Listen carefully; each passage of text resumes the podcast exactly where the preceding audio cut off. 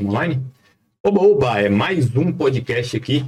É, sejam todos bem-vindos. Você, de antemão, que está assistindo a gente pelo Instagram. É, essa live aparece um pouco cortada aí, não, a, a, essa transmissão não foi feita para o Instagram. Nós fazemos aí só para usar como notificação. Por favor, se você estiver aí, segue a gente no Instagram e vai lá para o YouTube. Lá a qualidade vai estar tá melhor, o áudio vai estar tá numa qualidade um pouco melhor. Tá? É, eu tenho uns agradecimentos para fazer antes de eu iniciar a transmissão aqui para o Valdir, da Refrigera Climatização. Se você quiser dar uma manutenção no seu ar-condicionado, é, qualquer tipo de reparo, limpeza, é com o Valdir da Refrigera Climatização. Então, é um parceirão nosso aqui. O Valdir é um cara de confiança, que é o tipo de cara que eu entrego a chave da minha casa para ele vir aqui fazer a limpeza do ar-condicionado e entregar bonitinho, depois eu chego, está tudo certo. Tá? É um cara de confiança, eu confio nele e no trabalho dele. É, caso vocês necessitem de fazer uma limpeza no ar-condicionado, lembrando que é recomendável que faça limpeza no ar-condicionado a, a, cada três meses, né? Então, fica a dica aí, você que está mais de dois anos sem limpar o ar-condicionado. É, outra coisa, outro, outro ponto que eu tenho que avisar aqui é sobre o movimento Patriotas Mulheres com Bolsonaro. Isso aqui é legal, hein?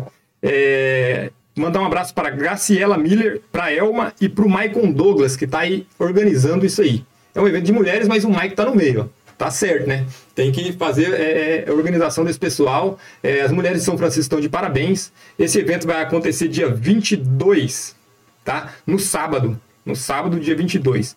É, a gente, no decorrer da semana, vai estar tá postando aí nas redes sociais informações a respeito desse movimento. Faça parte, você que é mulher, procure a Graciela, procure a Elma, procure o Maico, entre em contato comigo também, qualquer coisa, e vamos organizar para que esse evento seja lindo, tá? É, lembrando que amanhã tem entrevista aqui no Oba Oba Podcast o Lucas Ferreira, que vai participar aqui com a gente, trocar uma ideia e falar sobre assuntos diversos, sobre religião, política e vida pessoal. E segue. E na sexta-feira tem o Bim do Posto. Esse papo vai ser legal, hein? Bim do Posto é um cara que eu tô aguardando ele para conversar aqui. É um cara que quando a gente senta, a gente conversa por horas. É, se inscreve no canal aí, quem não é inscrito, porque a maioria das pessoas que participa da transmissão não é inscrito no canal. Faz, faz um, uma moralzinha pra gente aí, faz esse favor pra gente, se inscreve no canal, isso ajuda muito o canal que tá iniciando. A gente precisa dessa moral. Se você puder, dá um, dá um tempinho, clicar no inscreva-se aí, vai ajudar bastante, tá? Então, hoje eu estou aqui com o Eliseu, Eliseu Pires Santana Cavalcante. É isso aí, só o Pires Santana. Só o Pires Santana, é, eu tô tá zoando. Eliseu, uma satisfação recebê-lo aqui, meu irmão. É, para quem não sabe, o Eliseu é um amigo meu de longa data. Cara, tem alguns anos aí, se eu não me engano, 2005, 2006, né? Por aí.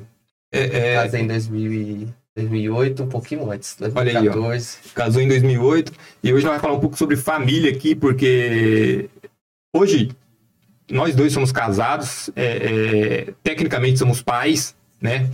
Temos uma família constituída e isso é interessante porque nós estamos num ponto que o, o, o precisamos discutir família, precisamos conversar sobre o, as coisas boas que é uma família e, e, que as crianças hoje, que os adolescentes de hoje não estão levando muito a sério esse, é, é, esse assunto a respeito de família. E isso é uma coisa muito linda. E eu sou pai recente, então eu tô, tipo, é. Parabéns. nas nuvens para isso, né? Então, Eliseu, seja bem-vindo. É uma satisfação receber aqui. Ô, Kleber, obrigado. A satisfação é toda nossa de estar aqui, é igual você falou.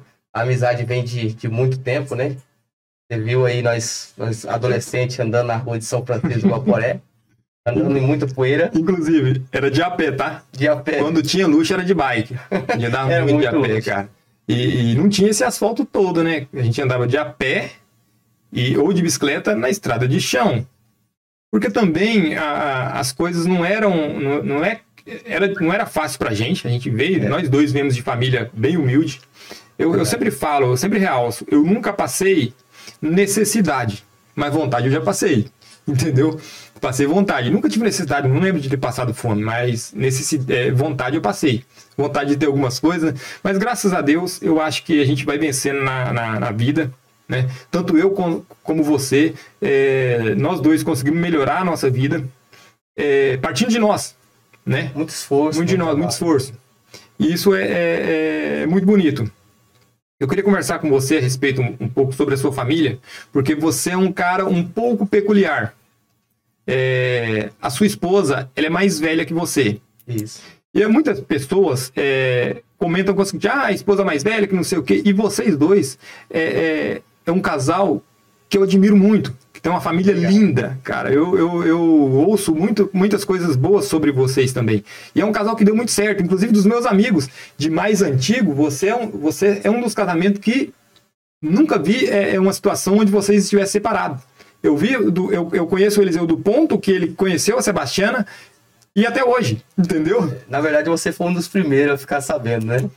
Pois é, né? pra mim e falou assim, ei, ei, ô, ô, Eliseu, tá rolando alguma coisa aí, né? Deu uma treta aí, é, é, Lá no, em frente ao Nai, uhum. eu falei, não, nós estamos se conhecendo. Então, assim, a Sebastiana é uma pessoa espetacular, né? nós se conheceu, é, nós temos a, a diferença de idade de 14 anos, mas meus filhos falam que eu que sou velho de casa. Né? Pois é. Quando conheci ela, tinha três, três filhos, Loreninha com, quatro, com cinco para seis anos, Cadiel já é um pouquinho mais velho, com 10 anos de idade. Então ali eu, eu, assumi tudo ali porque eu amo de paixão meus filhos, né? E, e um, um, ponto interessante que é o seguinte: é, não receba, quem está assistindo, não receba como uma crítica, né? Ou talvez receba, depende de como está seu coração aí. Eu vejo muitos pais, pais biológicos, que não dão atenção nem a metade do que você tem, a atenção que você tem com os seus filhos. E que você não é pai biológico. Entendeu? Isso é muito lindo. É, é, isso é, é, um exemplo a ser seguido. Porque gente, eu acompanho um pouco nas suas redes sociais, eu acompanho o, o, que as pessoas comentam, eu vejo a sua vida também. É, o amor que você tem pelas suas crianças, que não são mais crianças, né? tudo grande já. Tudo enorme já, tudo grande. Tudo... É, então tudo já, o Cadiel tá formado, hoje é um, uma pessoa casada, né? Já a Lorena tá se formando, né? Agora tá no quarto período de direito. Então, assim, a gente vê o Fabiano também, Fabiano Júnior já andando com as próprias pernas. Que é o mais tem, velho. Que é o mais velho, que tem duas crianças. Olha aí. O Felipezinho tem agora três meses de idade. Então, assim, a gente passa por situações eu acho que a vida nos preparou para isso, né, Kleber? Eu acho que a dificuldade que nós passamos. Eu acho que veio muito do, do, do, do, de criação, né, cara? De pai, de, de mãe, né? Que nós, Talvez meus filhos, seu, sua filha não vai passar, porque aquilo que a gente passamos lá. Sim. Né? Às vezes a gente até deixamos um pouquinho mais no mucilão aí, né? É, deixa mais um pouquinho. É. E na verdade, até eu conversava com a minha mãe, que hoje descansa no Senhor, né? faleceu. E aí nós conversávamos, ela falava, eu falei para ela, falei, mãe, hoje eu não tenho coragem hoje de deixar eles passarem pelo que eu passei. Eu dou oportunidades para eles. Sim. Né? Dou oportunidades. A Lorena, uma oportunidade mesmo de fazer uma faculdade que eu não tive. Hoje ela tem, Cadiel teve. Fabiano teve a oportunidade, mas escolheu é, ir para a parte do comércio. Né? Então, eu acredito assim que eles não vão passar por aquilo que nós passamos, né? Pois é. é isso é bom, em partes, e tem sempre, aquele, sempre a, aquela questão. As coisas que nós passamos foi o que fez a gente se tornar o que a gente é hoje, né? Foi o que nos moldou. Então, a, a, a, facilidade da vida deixa as crianças um pouco mais maleáveis também, né? Mais fragilizadas. Por isso nós temos um, uma leva de adolescentes aí que é bem tranquilão, né? O, o, o é o famoso nem-nem. Que não, não, é, o, não é o caso de, do seu, né? Não sabe nem subir no pé de árvore. Não sabe nem subir no pé de árvore. Pegar uma manga no pé de árvore. Pois é. é... Falando nisso, Interessante esse negócio de manga, que hoje ninguém nem dá atenção para as mangas, né, cara? A, a, a, gente tinha mapeado na cidade onde é que tinha os pés de manga para quando começasse a dar manga. A gente sabia o lugar certinho onde tinha as mangas boas. É. E eu acho que isso é um pouco. É, é, eu, a, a, nossa infância, comparada. A, minha infância e a sua, quantos anos você tem? Hoje eu tô com 32. É bem velhinho, né? Mas tá bom, Deus abençoe. o, o, eu tô um pouco mais. O, a nossa infância tem uma cultura muito, muito, muito largamente maior e, e, e de distância de, de, de, igualdade do que nossos filhos vão ter. E que nossos filhos têm. Porque a nossa infância, o, o aspecto da nossa infância com o dos nossos pais não é tão diferente.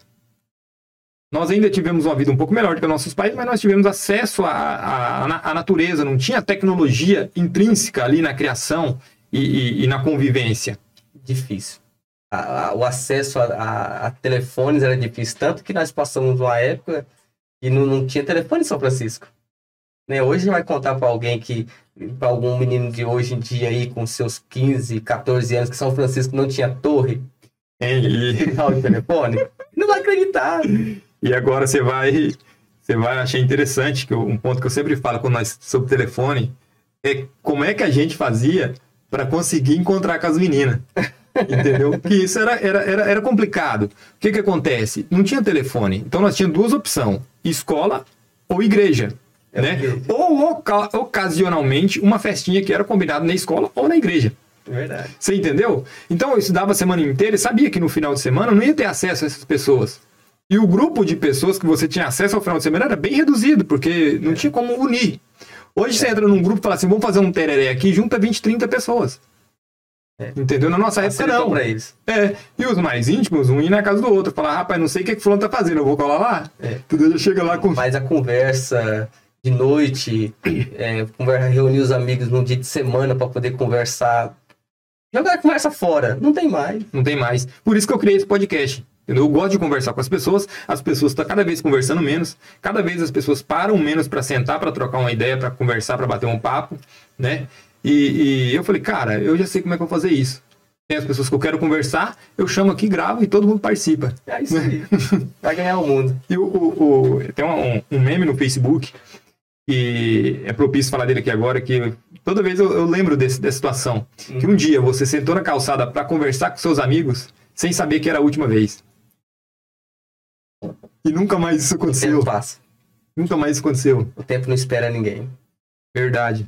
O tempo não espera. O tempo não espera. E, e, cara, a gente amadurece, a gente vai mudando. A, eu acho que a gente tem que evoluir. A gente não pode perder a essência.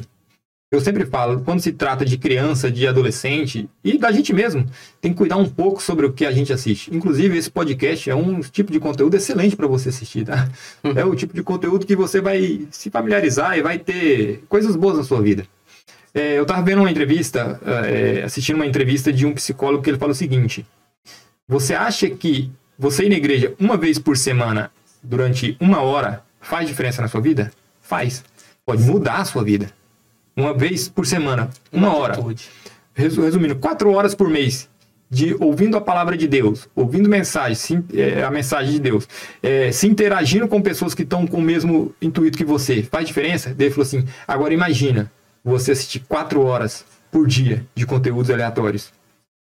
Que tipo de informação que nós estamos colocando no nosso cérebro? Que tipo de coisa que a gente está é, é, sendo induzido a aprender? Porque nós somos um conjunto de coisas que nós sabemos, né? O, o, o, o, o que eu aprendo no decorrer da vida me constrói. Sim, verdade. E se eu vivo, é, é, se eu tô intrínseco com coisas é, é, que não têm valor, é, que tipo de ser humano que eu tô me tornando? É verdade. Eu tô, acabo me tornando uma ferramenta, porque quando eu não tenho controle sobre mim, alguém está controlando, né? É verdade. Sim, vo- você é é interessante, assim, as pessoas talvez não tenham essa noção tá, do nosso ciclo de, de amizade, nosso vínculo de amizade entre eu e você, que você me conheceu solteiro e não cristão, Verdade, Né? não cristão. não cristão. Sua mãe era cristã, não é? Não é crente? Isso, minha mãe era, Você não. eu não, eu, mas assim, nós, né, Rebelde. mais Mas também eu não era, meu. Eu sou, de, eu sou nascido em família crente, entendeu? Eu nasci dentro da igreja praticamente. Vivi muito tempo na igreja e sou rebelde. Entendeu? tenho a honra de sentar ao lado do seu pai no púlpito da igreja hoje, Amém. que é uma excelente pessoa. Exemplo para nós lá. Amém. Exemplo pra Nossa, mim também. Sebastião. Peão do bigode. É. Então, assim, hoje nós vemos assim que, que a decisão, igual você falou, talvez uma hora e meia no domingo, tirar um domingo para você ir na igreja, pode fazer uma diferença? Sim, você pode tomar uma decisão que pode salvar a sua vida. Sem dúvida. Pode salvar a sua vida e mudar a sua história. A minha mesmo foi no dia de quinta-feira. Pode salvar sua alma, né? pode salvar a sua alma, a sua eternidade, né? Essa vida aqui é passageira. Nós temos prazo de validade para essa vida, né? Sim. Agora, o que importa mesmo é a, a, a, a eternidade. Quando nós falamos a respeito aqui do, do- do relógio, né, do, do tempo que não espera, é isso que acontece com o ser humano, né? Nasceu hoje, mas tem um prazo de validade. Tem um prazo de validade. Cada dia você tá mais próximo da morte. Mais próximo da É. morte. E a gente nunca teve tão é, é, intrínseco isso na nossa vida igual na pandemia. Na pandemia a gente pensava quem é que vai ser o próximo a pegar. Eu trabalhando no hospital era um caos, tipo, quem que vai ser o próximo dos conhecidos? Quem que vai agora? A, a primeira pessoa que, chega, que entrava ali né, de manhã, ou à tarde no seu plantão, você já ficava olhando, rapaz, eu conheço essa pessoa. Eu já começava a orar por dentro, falar, meu Deus, tem misericórdia. É. Assim, nossa, eu conheço essa pessoa, quantos conhecidos em São Francisco, fundadores de São Francisco. Fundadores de São Francisco. Você viu entrando pelaquela porta ali e às vezes não conseguiu. Saiu pelas portas do fundo, dos fundos. É, saindo de uma forma que ninguém desejaria. A pandemia trouxe uma outra realidade, né? Uma das realidades. Então, é, pode falar. Cuidado com o dia de amanhã. Jesus está às portas e está batendo. Interessante que, que uma vez a gente estava numa discussão sobre a volta de Jesus. E ele falando, ah, tem, tem milhares de anos que estão falando que Jesus está voltando. Eu falei, tem. Eu falei assim, então a gente pode ficar tranquilo, porque até agora não voltou. Eu falei, voltou. Não voltou para mim para você, mas teve um Mas monte de gente que você voltou. voltou. Voltou. Para muita gente voltou. E pode voltar para você daqui a pouquinho. Isso. Você e em entendeu? conjunto, a gente acreditamos que vai vir e cremos E cremos e esperamos. que o relógio não está parando. O relógio está andando, então Jesus está voltando. Cada dia A mais hora. perto. Cada dia mais perto. É desse jeito. É, para entrar nesse tema da pandemia, é, qual que é a sua função na igreja? Você é, é obreiro né, na, Isso. da Igreja Assembleia de Deus. Isso. Sou obreiro hoje da Igreja Assembleia de Deus. Sou, tô no, sou presbítero da igreja. Qual que é a diferença do obreiro pro presbítero aí, para quem É, na tá assistindo verdade, a na gente sabe verdade muito. presbítero é um obreiro. É porque a classificação de obreiro, não posso chamar de classificação, né? Uhum. Que são mais cargos dinâmico. ministeriais. É, Sim. é, cooperador, diácono, presbítero, evangelista e pastor. Tem algumas outras que é bispo e assim por diante. Ancião. Ancião, igreja, é, congregação cristã, né? Sim. Ancião, lá também tem diácono, se eu não me engano, cooperadores, E obreiro também, se eu não me engano. obreiros. É, na verdade, Então tá. todos classificam como obreiro. Qual que é a função do presbítero, né? Você é presbítero. Presbítero. Qual que é a função do pres- presbítero hoje na igreja? A, a- a minha função hoje como presbítero é, é servir a igreja, é, é estar à disposição do pastor, é ajudar em oração, estar ali juntamente com. Se o pastor solicitar que você vá dirigir um culto em determinada igreja, você tem capacidade e disponibilidade para isso. Sim, foi. nós- eu e minha esposa, nós fomos é, dirigente de duas congregações aqui na linha 4. por Bacana. dois anos. Pegamos a, a- no- na, na- época da pandemia, assim, tivemos uma, uma experiência extraordinária. Totalmente diferente, assim, da realidade, né? Foi no, no, no- no ápice da pandemia que você estava dirigindo lá? Como é que foi? Não, nós chegamos, acho que três, quatro meses depois, nós chegamos em setembro, acho que a pandemia começou em fevereiro, né? Uhum. Mais ou menos isso Ficou aí. grande mesmo em março, abril. Começou, Isso. o negócio começou a ficar sério. Começou a vir os primeiros E casos vocês estavam cuidando dessa igreja. dessa igreja. Tinha seis meses que nós estávamos lá. Co- Como é que foi a, a- a dinâmica? Porque daí, como é que fazia os cultos na pandemia? mudou tudo completamente. A internet, que qual nós não não, não usávamos muito, agora nós tínhamos que usar. Imagine você, você como cristão, como, como obreiro, ou como cristão, vamos colocar assim. Você falar assim para a pessoa, ei, me visita na igreja domingo. Você tem que falar com a pessoa agora que é cristã, que está querendo ir, aquele senhor de idade, está querendo ir na igreja e fala assim, olha, hoje não vou abrir a igreja. Hoje não pode abrir a igreja. Estamos com restrição para poder abrir a igreja que na verdade no começo eu acho que foi uma, uma- uma- um necessário. No começo, no começo ali, quando descobriu que todo mundo tava perdido, né?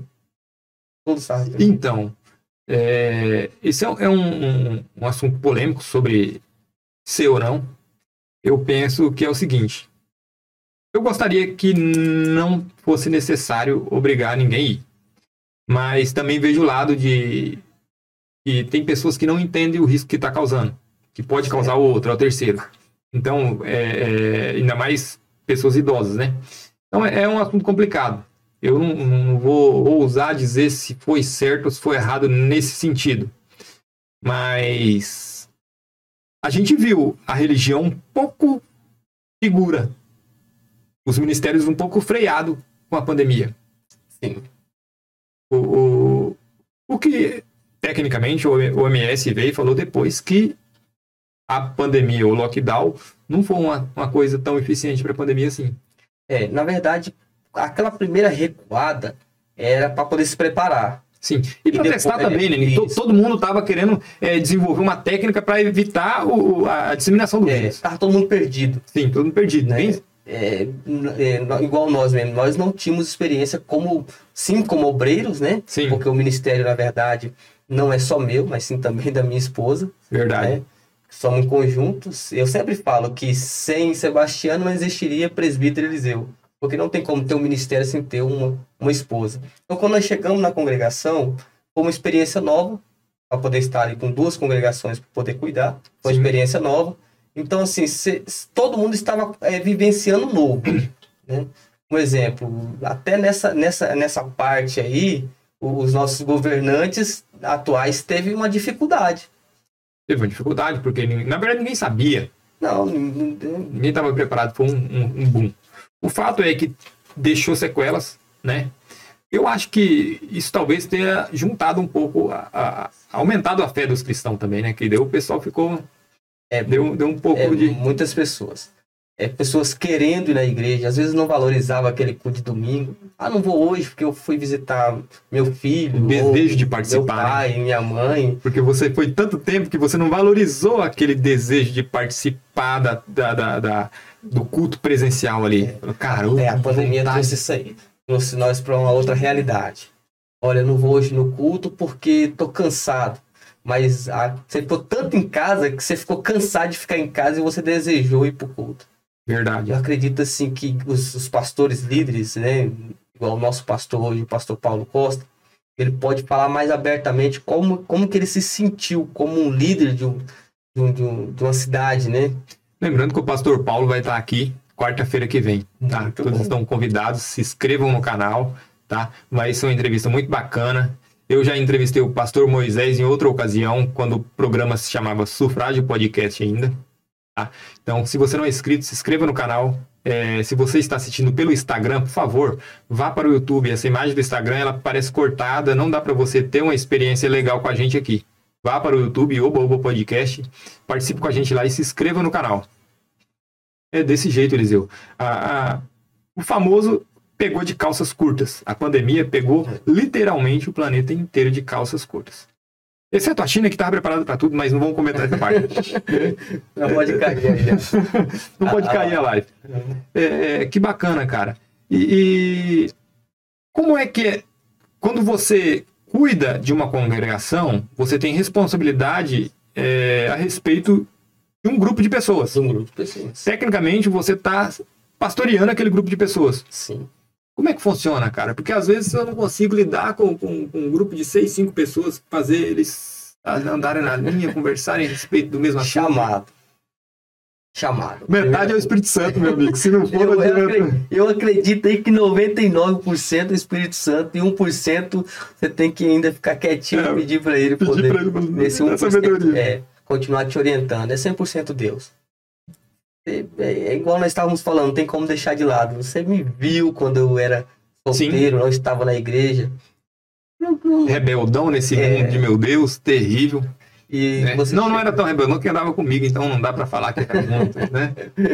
Então, quando nós chegamos assim na frente da congregação, como obreiros, eu e minha esposa, você, você, você pôde ajudar aconselhamento em muita oração, muito jejum, para poder aconselhar as pessoas, porque assim, são vidas, um exemplo mesmo, um exemplo, Sim. na pandemia. Irmão Eliseu, eu tenho que tomar vacina ou não? Imagina você. Imagina você, o que, que você vai falar? Porque eu penso o seguinte, tá, eu tenho minhas ressalvas sobre vacina. Mas eu não tenho autoridade para opinar se alguém deve tomar ou não eu tenho as ressalvas e posso falar, eu tomo ou não. Agora, a partir do momento que eu falo, ei, não tome, ou ei, tome, Você é eu estou assumindo uma responsabilidade muito uma grande. responsabilidade. E aí fala, fazer o quê? Fala, vai orar, irmão. Irmão, temos que orar. Eu expressava a minha opinião, mas dizia como, como, como cidadão, como ser humano, mas nunca influenciei nenhuma atitude, jamais, Sim. de falar assim, olha, não toma, porque isso aí nós não sabemos aonde vem. Não, irmão, ora, pesquisa, dá uma olhada. Conversa hoje, com os familiares. É, hoje 50 quilômetros aí tem, tem fazenda aí, sítio que tem internet. Sim. É, pesquisa, olha, verifica certinho, né, como que, como que procede isso daí. Hoje 50 quilômetros não, lembrando que o Elon Musk disponibilizou qualquer lugar do planeta agora você consegue ter internet, meu Uau. amigo. Não tem mais. Acabou esse negócio de não ter mais internet barato, tecnicamente barato e extremamente eficiente. É. Viva a tecnologia. Viva a tecnologia. Tá chegando aí e nós temos que usar isso também, o cristianismo aí.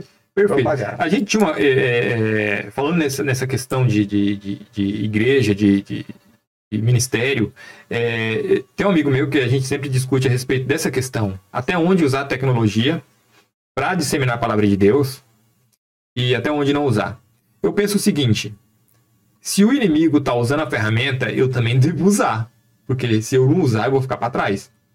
Entendeu? É, eu, eu acredito que, que não só, não, assim, nós, devemos com certeza usar. Sim. Um exemplo hoje, é, ontem nós tivemos um culto de ensino na igreja, e aqueles irmãos que não pôde ir ou estavam na, na, no sítio, eles podem assistir. Perfeito.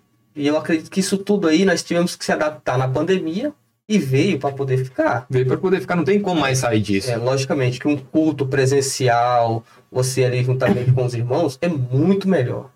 Muito Sim. melhor e, e, aí o, o aconselhamento é vá aos cultos. Não só culto de domingo, mas culto de terça também, que tiver, Participem, né? participe. Participem, cultuem. Eu sou, eu sou daquele que é o seguinte: eu, eu consumo muito conteúdo online. Consumo muito conteúdo online. E. Só que eu não consigo conversar. Muito. Pelo, não consigo ter uma conversa pelo WhatsApp. Tipo, contar um, um assunto. Eu consigo resolver problemas pelo WhatsApp. Olha, Eliseu, eu preciso de tal coisa, vamos fazer tal coisa, assim, assim, mas trocar uma ideia é muito complicado para mim. Eu preciso estar presencialmente. Telefone também eu tenho uma dificuldade enorme. Quando eu comecei a namorar com a Bruna, ela ligava e queria que eu ficasse no telefone horas e horas. Eu falei, cara, não tem como, não consigo. Vamos se ver e conversar pessoalmente. E eu sou uma pessoa que gosta de conversar. Entendeu? É, é, é da minha natureza sentar e conversar. Eu gosto de trocar uma ideia, eu gosto de falar. Eu falo sobre tudo e sobre todos Isso é bom. né? Mas pelo telefone não consigo. Tenho dificuldade de conversar porque pra mim não faz sentido, pô. Estou conversando ali, você olhar pra pessoa, não, não gera aquela conexão. Não sei, pra mim é uma dificuldade minha, talvez um, um bloqueio aí. Vamos... Mas eu penso o seguinte: se eu posso conversar com o Eliseu pessoalmente, eu vou usar o WhatsApp pra mim combinar isso. Não pra conversar. É, eu acho que o contato direto, conversar. Assim, nós usamos muito a internet para, para evangelizar, postar, Mas é porque é isso. convidar, Porque, porque você mas não tem tem, que chamar. É, porque não, não tem condição de você conversar com todo mundo nesse caso, Isso. né? Aí você, por exemplo, usa para evangelizar, para disseminar uma mensagem. Isso é interessante. Isso, mas a, a finalidade é trazer você para poder escutar a palavra pessoalmente. Perfeito, Pessoalmente. Perfeito. Bom, Ah, e, e eu tenho um ponto muito crucial sobre isso. Porque eu estava vendo um, um podcast, acho que era Ruby Podcast, que é um podcast religioso, né? Cristão, vamos dizer assim. Eu não gosto muito da palavra religioso.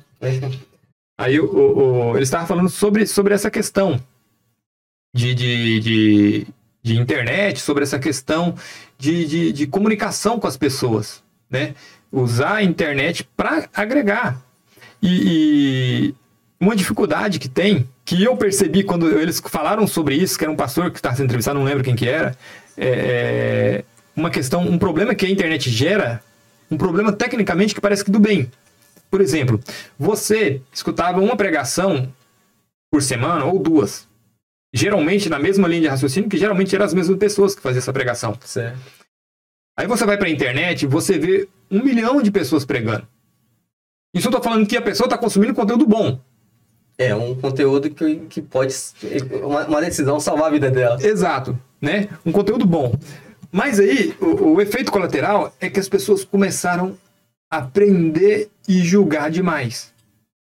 Por exemplo, eu tenho que ter o discernimento que o pastor que mora no interior, ou que não fez um, um- um curso de teologia, ou que não tem três, quatro, cinco Bíblias, uma diferente da outra, e compara tudo no hebraico ali, no, no- no- grego. no grego, nas, nas línguas antigas, para tirar uma, uma- o estudo perfeito, ele fala sobre o que ele sente no coração dele, em cima da palavra. E a gente fica um pouco soberbo quando você tem informação demais. Eu falei, opa, eu tenho um pouco disso aí, tem que parar com isso. Porque é o seguinte, quando o irmãozinho tá falando, ah, tal situação, eu falei assim, não, não foi assim. Entendeu? Hoje, é, é, essa semana eu tava vendo sobre o Galo, quando o Galo cantou lá que Pedro é, é, negou Jesus. Tecnicamente não era o Galo. É, porque não tinha. Então, mas aí é que tá. Aí o irmãozinho lá do, do, do, do, simples, humilde, está fazendo a pregação dele como se fosse o galo. Não vai fazer diferença no resultado final. É. Quem negou era Pedro, É, entendeu? a, a questão do, do, do- do pessoal, né? O pessoal é o contato direto. Sim, É, muitas vezes a internet ajuda muito, começou a nos ajudar muito, muito favorável na, na, na questão, na questão cristã. Você ir lá ver, ver alguém pregando ou alguma mensagem lá. Muitas vezes você está na internet, no, no, no Instagram, vendo vídeos aleatórios, sendo que você podia estar ali se edificando com uma palavra boa. Né? Perfeito. Pesquisar a vida, logicamente, do pregador, que está Sim. ali pregando a palavra, porque não tem como árvore ruim dar frutos bons. A árvore boa gera frutos bons. Então, eu tenho uma discordância disso aí. Por quê? Eu tenho uma discordância. A gente estava numa discussão uma vez sobre isso aí. Sobre, por exemplo, um pastor em adultério. Vamos colocar um caso bem. Todo mundo sabia, a gente sabia que ele estava em adultério. Uhum. E estava fazendo uma pregação, estava mencionando a palavra. E o contexto era esse. A mensagem que ele estava falando era do alto? Sim, era. E a culpa dele estar lá em cima é de quem? É minha. Porque Deus vai usar ele em adultério até que se prepare outro. E muitas das vezes não tem pessoas é, é, se disponibilizando para a palavra de Deus. E quando eu não me proponho a, a- a- eu não me proponho a fazer parte, que não é o seu caso, que você tá, você tá no lugar certinho, entendeu? É, é, eu, não, eu não posso, tipo assim, eu falei, a palavra de Deus tem que ser pregada. E Deus vai fazer com que ela chegue. Independente, se precisa, ele vai colocar uma égua lá, um burro ou uma pedra. Entendeu? Es- é- é- é escandalizador. Mas às vezes a, a, a vai até um mensagem certo ponto, eu acredito. Eu acredito que ele vai Exato. pregar dessa forma até um certo ponto. tem um certo ponto. Porque E vai ser é, cobrado por isso futuramente. Porque assim, Kleber, a palavra de Deus diz assim: a salvação, a fé, a salvação, ela vem por ouvir e não por falar. Exato. Então não vai ser por falar. Talvez quem está em cima do púlpito precisa, precisa muitas vezes, depois de terminar no outro dia, ter que Sentar pra vir sentar e ouvir para ser salvo. Porque não é o falar, mas sim o ouvir. Você pode Perfeito. pregar. Tem uma, uma agenda aí de 30 dias pregando, pregando, pregando, pregando. Se você não sentar e principalmente não ouvir o seu pastor. O seu pastor tem um- uma, uma autoridade de Deus muito grande até sobre a sua vida. Sim, né? Então, se- ouvir o seu pastor falar com você e muitas vezes, ainda mais quando Deus quer ainda te aconselhar de uma forma repreensiva. Dá uma repreendida em você para ver se você consegue chegar nos eixos. Nós estamos Verdade. em fase de acabamento ou de construção. Fase de construção. verdade. Nós estamos em fase de construção. E esse assunto sobre o, o, o pastor adultério não é, não é o correto, né? Deixar bem claro aqui, talvez você é de outra religião, não entende muito bem o que a gente está falando. A gente entra num, num- num- numa profundidade da coisa para dar um, um- causar um impacto e dar entendimento, né? Mas, por exemplo, vamos supor, eu sei que o pastor está em adultério, mas os líderes deles não sabem, né? É outra coisa que tecnicamente pode ser culpa minha, né? E, e- e, tipo, um momento, momento, de forma alguma, a partir do momento que a liderança dele, o- os superiores dele descobrir isso, vai cortar imediatamente. Não, com certeza. E, e não, que vai isso seja- o que, gente- o que eu quis passar aqui é o seguinte: não é porque o cara tá em adultério que ele pode pregar. Ele não pode, não deveria. É. Mas ele vai fazer isso. Até alguém. Às vezes o líder não sabe. Às vezes o líder não É. sabe. Né? Às vezes nem a mulher sabe. É, senão já tinha feito um escândalo. Né? Já tem É. feito escândalo. Então, é, é complicado. E a gente está falando de ser humano, né, Eliseu? É, as pessoas esperam que os padres, os pastores, os líderes sejam, sejam perfeitos. Não, Não. são, nós somos seres humanos. Os seres humanos são pessoas assim que Deus, na verdade, nunca quis robôs, né? Nunca quis robô, Não. nunca quis ninguém perfeito. Por isso que deu livre-arbítrio. E, e vamos colocar aí Adão e Eva, aonde estavam? Sim, Estavam no melhor lugar, da melhor forma da possível. melhor forma possível. Tinham contato diretamente com Deus toda tarde. Tanto que Deus vinha à tarde para falar com Adão. E o que que foi que aconteceu? Eu não vou, vou fazer o meu livre-arbítrio valer. Exercer meu livre-arbítrio. E, E Deus bem. sabia daquilo? Lógico que sabia. Mas ele precisava deixar Deus que é decidissem. presente. Entendeu? A decisão tem que ser sua. Pessoa. Tomar cuidado com decisões. Estamos na época das decisões, né? Estamos na época das decisões. Então nós vamos chegar num ponto para falar um pouco de política, falando de decisão. É, na, na live que a gente fez aqui em, em prol do presidente Bolsonaro, inclusive se você está aí no canal, assiste lá, foi muito bacana. Tá? Não é a dinâmica do programa. O Oba Oba Podcast é um programa voltado para conversar. Não só sobre política. Mas política, eu penso que política está em tudo. Então não tem como fugir de política. Não. A, a, a pior besteira que você fala é que política não se discute. Cara, não tem como você não discutir política. Você tem um sistema político dentro da sua casa. Você, todo mundo sabe que a, hierarquia, que a hierarquia maior da sua casa é sua esposa. Aqui em casa não é diferente. entendeu? a gente sabe, tem que respeitar, entendeu? É verdade. E o problema é que, que, que não é uma democracia, é uma ditadura. Entrou, nunca mais pode sair. É, Bolsonaro Entendeu? vai ganhar, mas lá em casa quem vai continuar mandando é Sebastião. Vai ser, Sebastião, É. não tem como. Será que não tem como fazer uma lei lá, não? Vamos conversar com o Bolsonaro? Cara, aqui em casa a mulher mandando tá funcionando. Vou deixar ela mandando. O time que tá ganhando. Até porque se ela falar, se eu falar qualquer coisa contrária disso, ela vai me bater depois. É, Então é melhor deixar. É verdade. né? Te amo, minha vida. E, e, cara, essa questão de política e religião, eu acho que quem, quem, quem que criou esse negócio de política e religião não, não, não se mistura política com religião foi os próprios políticos corruptos. É. Porque é o seguinte, como é que eu faço para excluir a classe religiosa da política? Eu começo a falar que quem mexe com política é bandido. Pedindo pra poder se omitir. Entendeu? Pedindo para se omitir. É. O que, acontece? Funcionou. O- o- o- os cristãos se, cada vez foram se envolvendo menos na política. O que aconteceu? Situação que nós estamos agora. Acendeu essa chama em 2018. Nós temos um. Cara, se a maioria do país é cristão, como é que lá nos nossos representantes não são a maioria cristão? Tem alguém votando fora da Você entendeu? Ou tem alguém que. Ou os cristãos não estão se manifestando. Uma coisa é fato. É, toda vez é, é, é, que, eu não, que, eu, que eu não concordo com algo da política, é a hora de se posicionar a respeito. Posicionar. Entendeu? Porque às vezes as pessoas também estão vendo e não tem coragem. Alguém que tiver coragem de se posicionar vai começar a chamar atenção para aquilo e cria um movimento. Quando se cria um movimento, o político fala assim: opa, se eu não comprar essa ideia, eu não vou me eleger.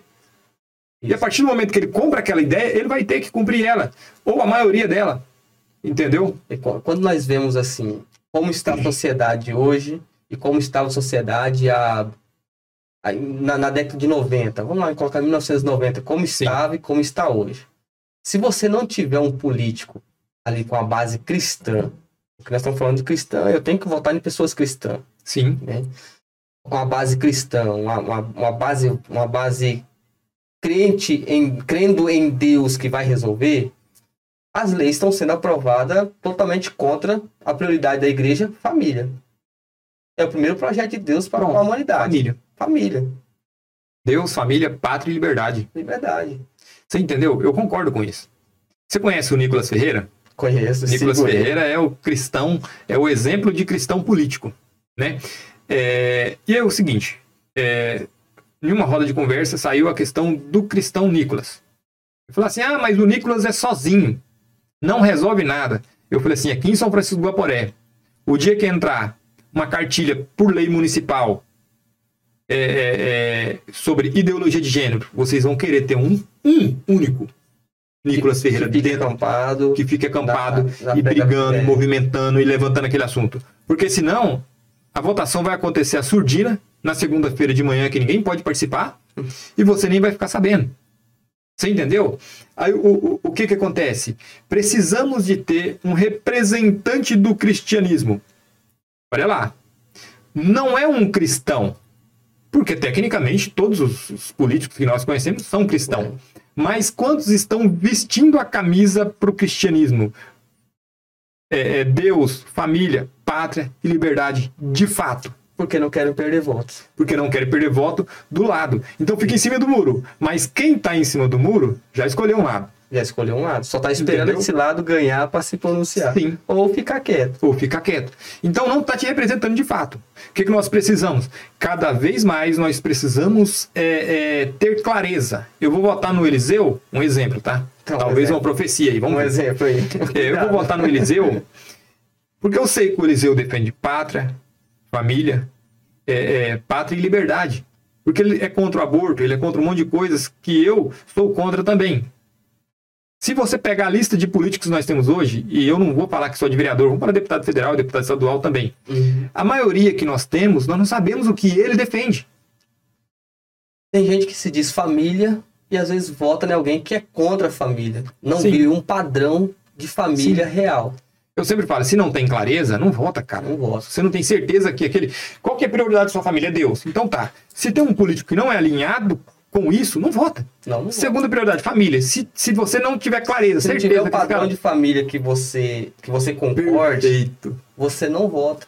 E Perfeito. quantas pessoas chegou em mim, não vou citar nomes, chegou em mim e falou assim, olha, eu votei em fulano. Eu falei, mas você viu o padrão familiar dela? Sim, é igual dessa pessoa? sim. Dela, dessa pessoa? Às vezes, às vezes você sabe que o cara trai a esposa, que o cara lá abandonou os filhos, que os caras vivem na gandaia, vivem no piseiro, e nada contra isso. Só não me representa. Não, não representa Você entendeu? Você é. Você pode ser o que você quiser. Você tem que ter a liberdade de, de, de expressão, a sua liberdade de, de- de- a sua liberdade em si. Mas você, para me representar, você tem que estar alinhado com o que eu penso. Kleber, eu tava conversando com o Cadiel e o Cadiel fez uma pós de direito de família. Eu Sim. falei pra ele que muito bom. E aí ele falou pra mim assim, olha, as leis estão andando conforme a moral da sociedade está. Perfeito. Um exemplo, nós tivemos até uma lição bíblica da Escola Bíblica Dominical, todos, todos domingos, às oito e meia, nós estamos aqui na sede. E ali tinha a, a, a, a- a lição da Escola Bíblica Dominical que falava a respeito disso. E ele falou que, olha, em 1990 você fazia uma, uma entrevista com 10 pessoas. As 10 pessoas iam para a família tradicional. Então, pai, mãe, filhos. Não, Sim. essa... Hoje, se você fazer uma entrevista, talvez um vai se opor Sim. e vai falar assim, não, eu sou a favor da, da família tradicional. O restante tudo fica em dúvida, diz que estamos na nova época. E essas leis, tudo está sendo aprovado ali. Sim. Eu não sou contra o homossexual, eu sou contra o pecado a qual ele está vivendo. Eu quero que ele se liberte. Eu não sou contra nem o pecado. Para mim, eu quero que ele exerça a- a- o livre-arbítrio dele. Eu só não quero que ele enfie na cabeça da minha filha. Isso Só aí. isso. Isso aí. Entendeu? É- a partir do momento que é- ele é vai lá que na escola da minha Brasil filha e quer que tenha um banheiro unissex, né? Que quer fazer uma cartilinha, que quer dar uma boneca com um piruzinho, que é a coisa mais ridícula. Isso. Entendeu? Ah, ah, eu não sei se você viu no meu Instagram, eu postei a respeito de uma boneca trans. Eu, Cara, cara. boneca trans é a coisa mais ridícula. Porque é o seguinte, é desnecessário uma criança saber sobre sexualidade. Uma criança até 10 anos, pra que vai saber sobre sexualidade? Entendeu? Não As tem coisas necessidade. precoces machuca, as coisas precoces prejudica Prejudica. a vida da criança e, E, o- e- e- e- é catastrófico o resultado depois. Você entendeu? Aonde com uma criança sexualizada, a vida dela muda drasticamente. Entendeu? Então, é, temos que ter um- um- uma barreira contra isso. Não, eu, eu- inclusive eu, eu, eu- ah, é, é, parada gay tem que ter, ah, movimento LGBT tem que ter, mas no local apropriado, entendeu? No momento apropriado. Mesmo eu prefiro que, todos na igreja. muito bem. É, é, a partir do momento o que me preocupa é a partir do momento que eu tenho uma arma, eu gosto de arma, eu tenho uma arma, né? Bom. O, o, o- Só que eu não quero obrigar você a ter uma arma. Se você quiser, é um direito seu. Mas se você não quiser, tudo bem, também é um direito seu. Liberdade. É liberdade isso. A partir do momento que eu falei, eu quero ter uma arma e quero que eles eu também tenha uma arma, aí começa a preocupar, porque a sua liberdade está interferindo na minha. É. Então, a partir do momento oposição, né? a partir do momento que eu, que eu quero impor, ainda mais nas crianças, isso, cara, criança me preocupa. Criança é um negócio que me tira do sério. Eu não sei porque, eh, provavelmente deve ser por a minha filha ter nascido agora, recente, isso tem me aflorado na minha cabeça eh, grandemente. Porque a, a, a gente fala assim, ah, nunca vai chegar em São Francisco do Guaporé uma situação assim. Cara, ninguém nunca imaginou que chegaria no Brasil. Você acharia que um político votaria numa lei que a sociedade 80, 90% é contra? Você acharia que um, um- um político iria votar, colocar a cara dele a tapa? Se ele tivesse moral e princípio, ele deveria, se fosse contra o que ele pensa. É, um exemplo, ele, ele vai lá, vamos colocar o banheiro unissex aí. Sim. A sociedade está com 80% contra isso aí. Ele não vai meter a caneta. Sim, mas aí acontece que é o seguinte: volta a frase que o Lula falou, uma coisa que eu aprendi com o Lula. Uma minoria organizada vale mais do que um milhão de pessoas Vale um desorganizadas. O que que acontece? Essa minoria faz um barulho tão alto, entendeu? A classe artística, um exemplo. A classe artística não representa a população brasileira. É uma Mas, minoria muito pequenininha. Sim, o barulho é tão alto que parece que o Brasil inteiro quer aquilo, e não é. Não é. Então aí que tá. Volta de novo. O, o, o- o, cristão ele tem que se posicionar cada vez mais. Ele tem que falar assim, não, isso vai contra os meus princípios, isso vai contra a minha moral, isso não, não, não tem como engolir. Aí entra aquela situação. Mas vamos, vamos começar a passar uma peneira? Eu sempre falo, Eliseu, a política ela é mudada através de vereadores. É impossível, você nunca vai mudar um país sem mudar vereadores. Pensa comigo, raciocina comigo. É, um presidente, ele tem condição de vir aqui em São Francisco pedir voto? Não. Quem que vem aqui? Geralmente vereador e um grupo liderado por ele. O que acontece? Esse vereador se elege para o partido tal. Vamos supor que um partido de esquerda. Ele fala, não, eu sou pró-arma, eu sou isso aqui, eu entrei nesse partido só pela, porque tem mais chance de ganhar. Tudo bem, talvez essa seja a ideia dele. Vai vir recurso para ele de qual partido? Do partido de esquerda. Esquerda. Ele vai ter que pedir voto para que deputado? O de esquerda. Esquerda. E deputado federal, o de esquerda. E pro presidente, esse cara que votou lá, ele vai ter que pedir é, é, é, é, voto pro presidente Lula.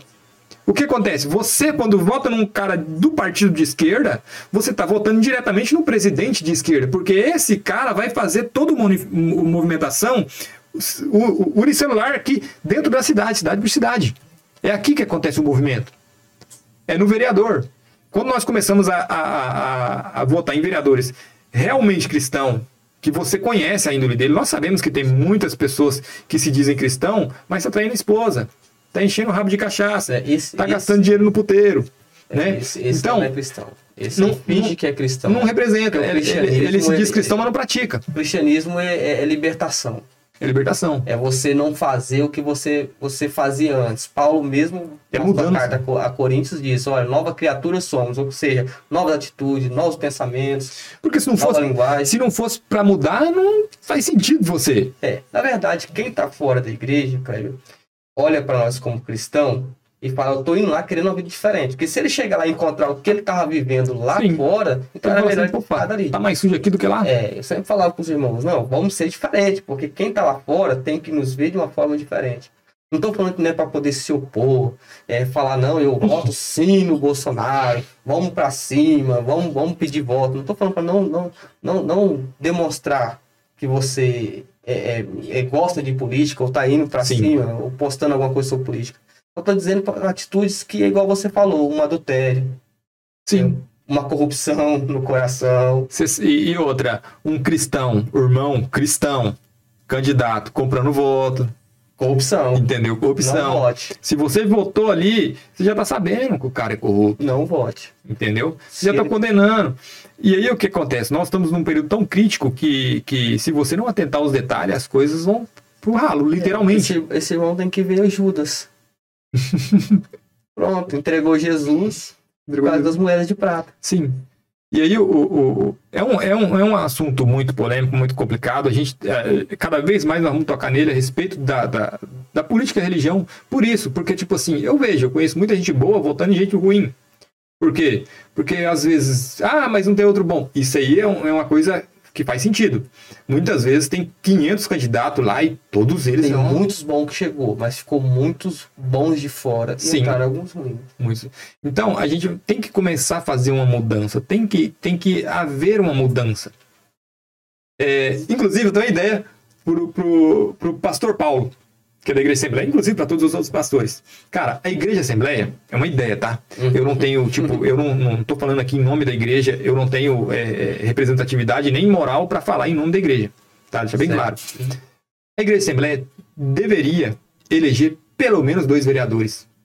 Imagine se a Igreja Assembleia elege dois vereadores em cada município. E ela tem poder para isso. A Igreja Católica tem poder para fazer mais dois. Aí acontece uma coisa muito complicada. Como é que isso acontece? Como é, como é que funciona? Porque é difícil. Você vai lá na igreja e tem 15 candidatos. Aí aqui tá a ideia. Uma união, né? Falta uma união, né? O problema é que essa união, a gente fala assim, ah, mas é unido. Cara, união é a coisa mais complicada que tem. Não acontece. Tem que ser sobre subordinação. Tem que se submeter à ordem do pastor. É, Hoje, hoje E como é que o pastor-. Então, como é que o pastor faz uma, uma, uma, uma, uma situação assim. Faz uma pré-eleição. Fala assim, quem é os candidatos cristãos da igreja que quer se candidatar? Vamos fazer, juntar o, o, o, os, os obreiros, os irmãos que, que liderança na igreja, vamos fazer um, um, um, uma reunião e vamos fazer uma votação aqui. Os três mais votados vai ser candidato. E os outros três vai ter que apoiar esses outros candidatos. Sem questionamento. Poderia. Entendeu? Seria democrático. É, é, é, deixando uma, uma, uma, ressalva aqui, Sim. Que assim, a, a, igreja ela não depende da política, depende de Jesus, né? Exatamente. Mas enquanto nós estamos aqui, uma pessoa chegou para mim e falou assim: Ah, Eliseu, tudo que está acontecendo, pode ser que Lula ganha, e isso aí está se cumprindo na Bíblia. Eu falei: Não, mas, mas a, as profecias ruins não vai se cumprir, ou as profecias não vai se cumprir pela minha mão. Sim. Eu não vou chegar lá e falar, não, vou votar aqui no 13, porque o 13 vai se cumprir. Vai fazer profecia. cumprir a profecia. Não, não. Eu não posso fazer dessa forma. Né? Então, se assim, a igreja, ela, ela depende Por mais de Jesus, que eu tô vendo mas que... tem que ter uma ação. Por mais que esse mundo vai acabar, não vai ser eu que vou acabar com ele. Eu tenho que fazer de tudo para que isso não aconteça. Com certeza. Com Entendeu? Certeza. E outra coisa, é, a Bíblia diz que nem o, nem o filho, nem os anjos, somente o pai sabe a hora que ele vai enviar o filho para buscar a igreja, arrebatamento da igreja. E como que agora eu vou votar no 13, sabendo que eu posso passar aí quatro anos ou mais, porque se ele ou tomar, mil. Ou se eles tomar, é, se eles tomar posse agora, eu acredito que vai querer acabar com toda a prática de, de religião. É o histórico que nós vemos em outros partidos, aliado ao, ao ex-presidente, ex eu tenho dúvida de falar ex-presidente Lula, que sempre vem ex-presidiário Lula, que também é o mesmo. é a mesma né? pessoa. É a mesma pessoa.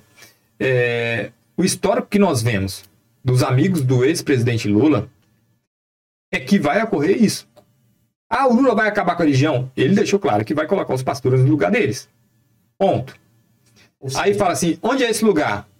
Vamos tirar uma referência sobre a, a, a, os outros países onde o regime que o Lula quer implantar aqui fizeram, estão fazendo. Padres sendo presos, pastores, igrejas sendo fechadas. Você entendeu? Então, o reflexo disso. Ah, é, é, legalização das drogas. O Lula falou que vai legalizar? Deixou intencional. Falou algumas vezes. E mesmo se ele não Como tivesse. Ele viu que não foi bem aceito, ele encobriu ele encobriu. ali. Mas quem disse que ele não vai fazer? Mesmo que se ele não falasse, os amigos dele, cara, todos os amigos dele, presidente de outros países, aliados a ele, todos fizeram uma coisa. Por que ele vai ser o diferente? E mesmo se ele não fizer, eu não quero correr o risco, eu não quero que a minha filha corra o risco. Eu vou fazer de tudo para que isso não aconteça. Eu acredito assim, Cléber. Nós estamos num ano eleitoral. Estamos aqui há 12 dias, 11 dias da, da, da eleição. 11 dias das eleição. E na eleição, o cara precisando de voto, o cara fala assim: eu vou colocar os pastores no lugar dele. vou colocar o padre que não pensa igual eu no lugar dele. Sim. Se ele tá precisando de voto, tá falando isso aí, o que, que você acha que ele vai fazer a hora que ele ganhar. Que ele não precisar mais de você, porque é o negócio seguinte: você vai votar em alguém hoje e tem quatro anos que você. Ah, mas quatro anos passa. Irmão, cuidado com quatro anos. E escreva o que eu tô te falando. Pode mudar a história. Escreva o que eu tô te falando. Se o PT entrar, as chances do PT sair eh, são mínimas. Mínimas. São mínimas. Tá? Se o Bolsonaro entrar, as chances do PT voltar ao poder são mínimas também. São mínimas porque eu acredito que mais de 80 anos ele vai estar, tá, né? Sim. Não vai querer mais, vai indicar. Não, e outra, não, não, não, vai, não vai. É. O PT morreu. Se, se acontecer isso aí, o PT vai, vai ser dissolvido. O, o, a política, cara, o Brasil já deu o sinal entre deputados e Senado e governadores. O Brasil já deu o sinal, já sinalizou, falou assim, oh, esse pessoal não está funcionando bem, nós já entendemos. Verdade. Entendeu? Mas assim, Kleber, eu, assim, o que, que acontece ainda com o povo brasileiro? Vamos falar até com os cristãos? Sim vota lá em cima, direita, direita, direita, mas quando vota aqui embaixo, no último aqui, último para você apertar o confirma, que são Sim. dois dígitos, o último ali, para você dar a cartada final, para você falar assim, agora eu, eu sou um verdadeiro cristão, eu tô acreditando nessas ideias, vota no, no esquerdo, o cara que quer amordaçar todo mundo. E aí é que tá. Eu tenho uma dificuldade absurda para entender que o cara que elegeu, eu sempre uso Minas Gerais, que foi claro, né? Rondônia, Rondônia foi mais claro ainda, mas vou usar Minas Gerais, foi explodidamente mais claro. Você vota no deputado federal mais votado da história, Nicolas Ferreira. Direitíssimo. Aliado com o Bolsonaro. Ele não é só direita, ele é bolsonarista. Por exemplo, eu não sou bolsonarista, eu sou conservador. Conservador. Que por acaso se alinha com o raciocínio do bolsonarista. Mas eu não sou bolsonarista, eu sou conservador. Elegeram o Nicolas Ferreira deputado federal, mais votado da história. Elegeram o Cleitinho, Senado. Bolsonarista. Bolsonarista desde Direita, forte. Zema, para governador. Eu me recuso a acreditar que esse mesmo cara votou no Lula não faz sentido para mim. Não faz sentido. Porque o cara que vota no Lula, ele não vota num cara extremamente de direita. Não faz sentido. Essa A- matemática a não fecha na minha cabeça. A, a- é, a cabeça está confusa, né? Está confusa. É por isso que é muito importante aquele cristão continuar indo na igreja e levar o seu vizinho na igreja. Ou o seu avôzinho que não votou, mas pode votar, leve ele, coloque ele no carro, dá um banhozinho nele, coloque ele no carro, Mas leva. antes de, da, da votação, votação, vai à igreja, pede para Deus iluminar a cabeça. Pedir uma direção. Pedir uma direção, um norte. Perfeito. Um norte. Porque a, a, lógica, do- a né? lógica de Minas Gerais ali não tá batendo. E outra, pede, ah, ah, eu sempre falo, cara, se você tem um pastor para suas horas difíceis, pede discernimento e oração, é, é, oração é, informação para ele. Sim. Chega o seu pastor, pastor, eu tenho essas duas opções, me orienta. Nós temos um pastor que é O pastor, eu, isso. eu acho errado o pastor falar assim, vota no Bolsonaro ou vota no Lula. Eu acho isso errado. Apesar de nós estamos numa segunda, no, no, num segundo turno, que seria propício fazer isso, mas eu acho isso errado. Eu falar assim, minha filha, quem que está do lado do- dos cristãos? Quem que é contra o aborto?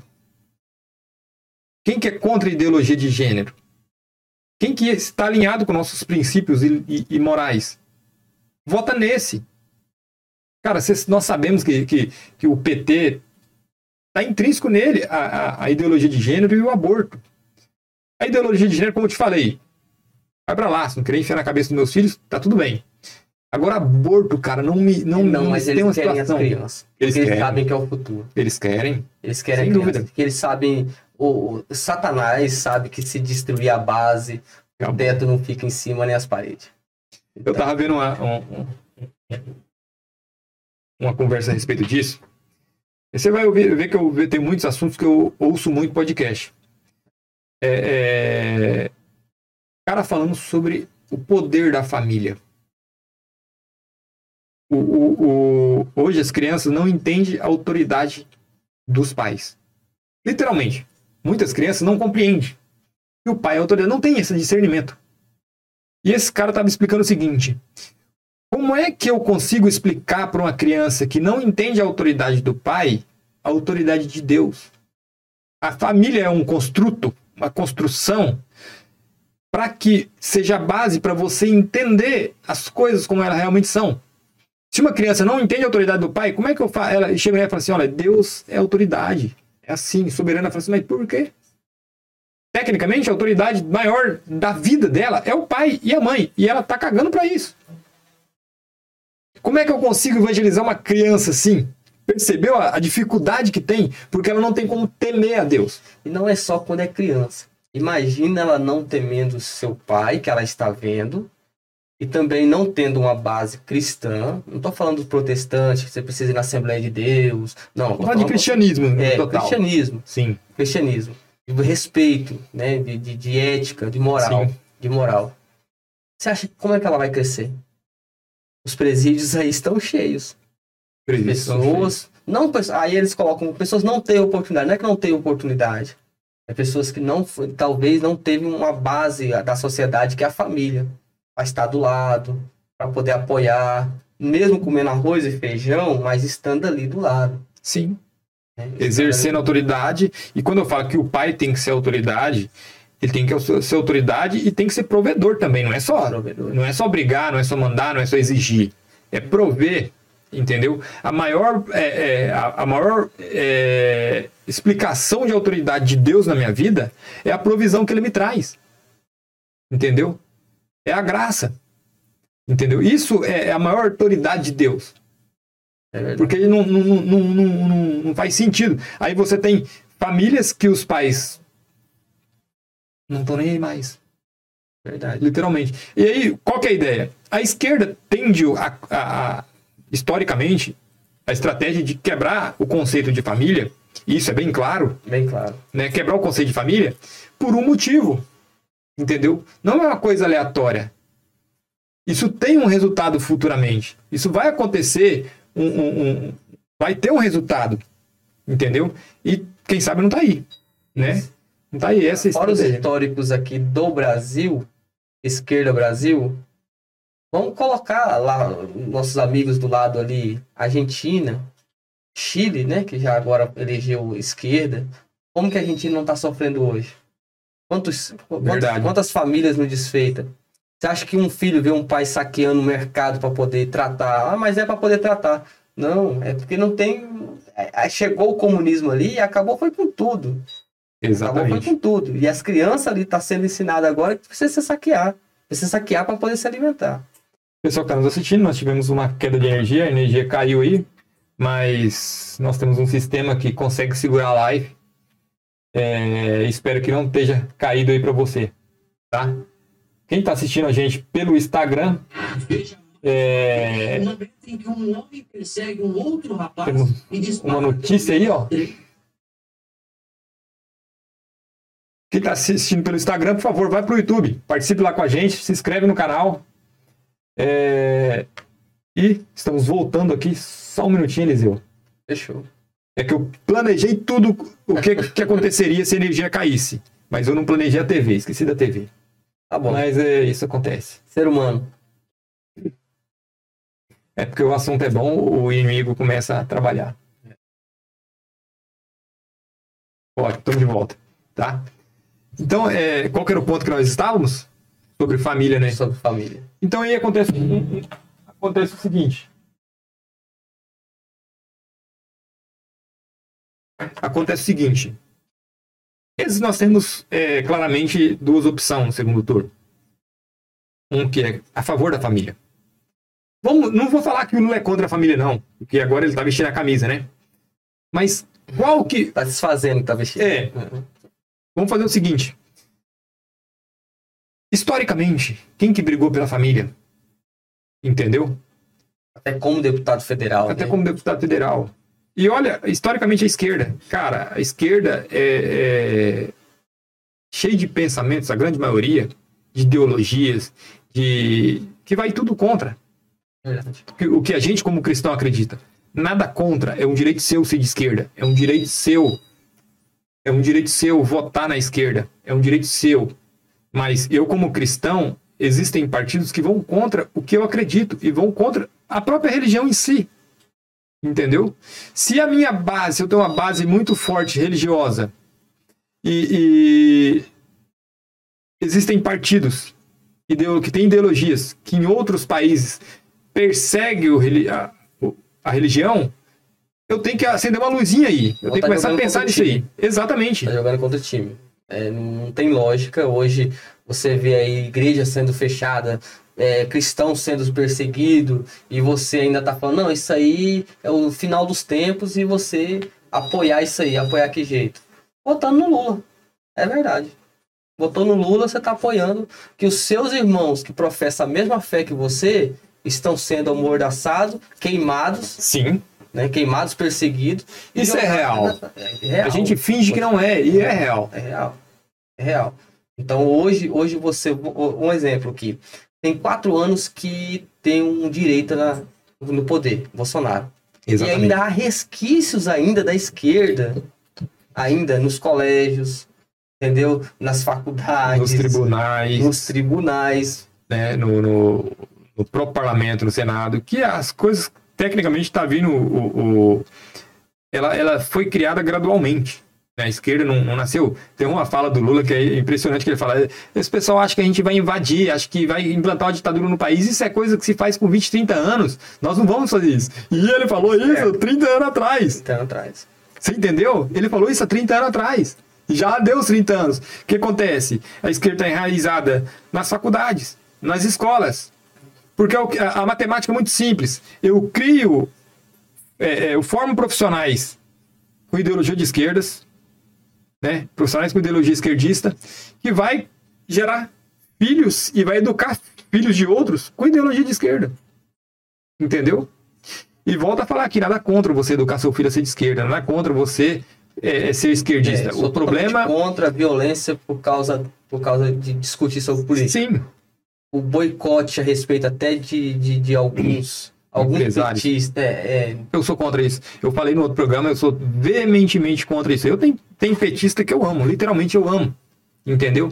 E é uma liberdade, tem que ter essa liberdade. Até porque, é, é, cara, não é democrático eu brigar com alguém, eu vou lá e boicotar com alguém. Não, o negócio é conversar. Se você não conseguir resolver na conversa, não vai ser na força. não, não. E, na Entendeu? verdade, aí já sai do senso, já sai do cristianismo.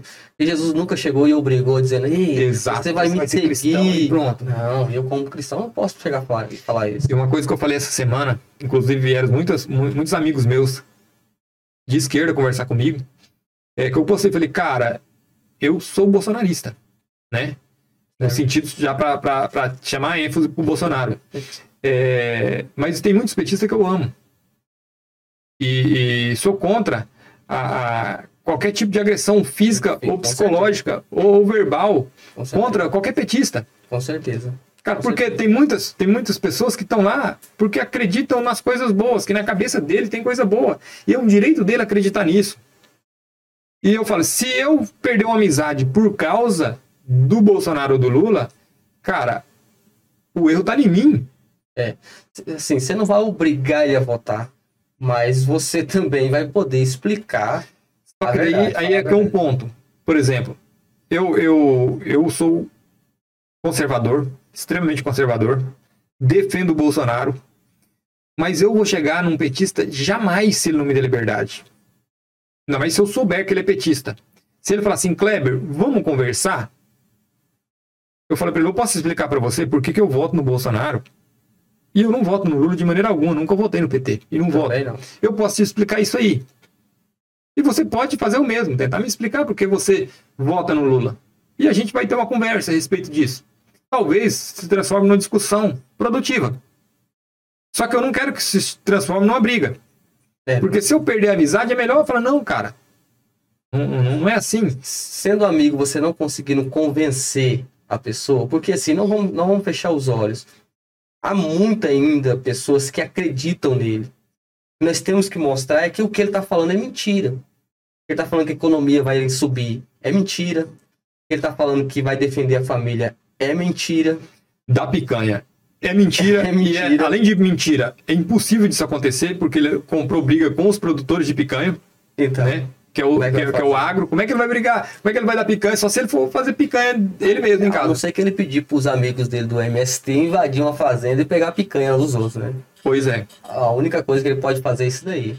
Mas se você não conseguir convencer ele, como amigo, como inimigo, ele não vai te ouvir. Muito pe- pelo contrário. A partir do momento que eu, eu defendendo o Bolsonaro, entro numa discussão com um amigo que defende o Lula, ele vai se tornar mais Lula ainda. Mas o ainda. Então, além de eu perder o amigo, eu não ganhei nada. Só perdi. Então, para de brigar, cara. Você fala, ah, vou parar de ir em comércio. Não, irmão. Não para, não. Vai lá. É uma chance que você tem de ir lá e talvez conseguir uma abertura, de conseguir explicar e falar, cara, ó, eu sou conservador, eu sou Bolsonaro, mas eu sei que você é petista, mas eu venho aqui te abençoar no seu local de trabalho. Espero que você tenha um discernimento, tenha uma clareza, que entenda o que eu entendi. É verdade. Você entendeu? Brigando não vai conseguir nada. Jamais, eu não vejo uma, uma situação onde que, que forçar alguém a fazer alguma coisa, até porque lá no escurinho da urna, né?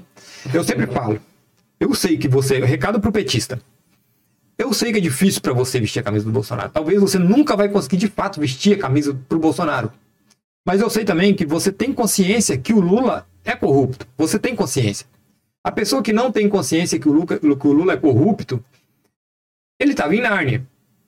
E quem está vivendo no Brasil e está assistindo a- a- a- as reportagens, está na internet, está pesquisando, ou se de dedicar um minutinho para pesquisar, vai chegar na conclusão que o Lula é um corrupto condenado em três instâncias. E ponto. Tá na cara, né? Tá bom.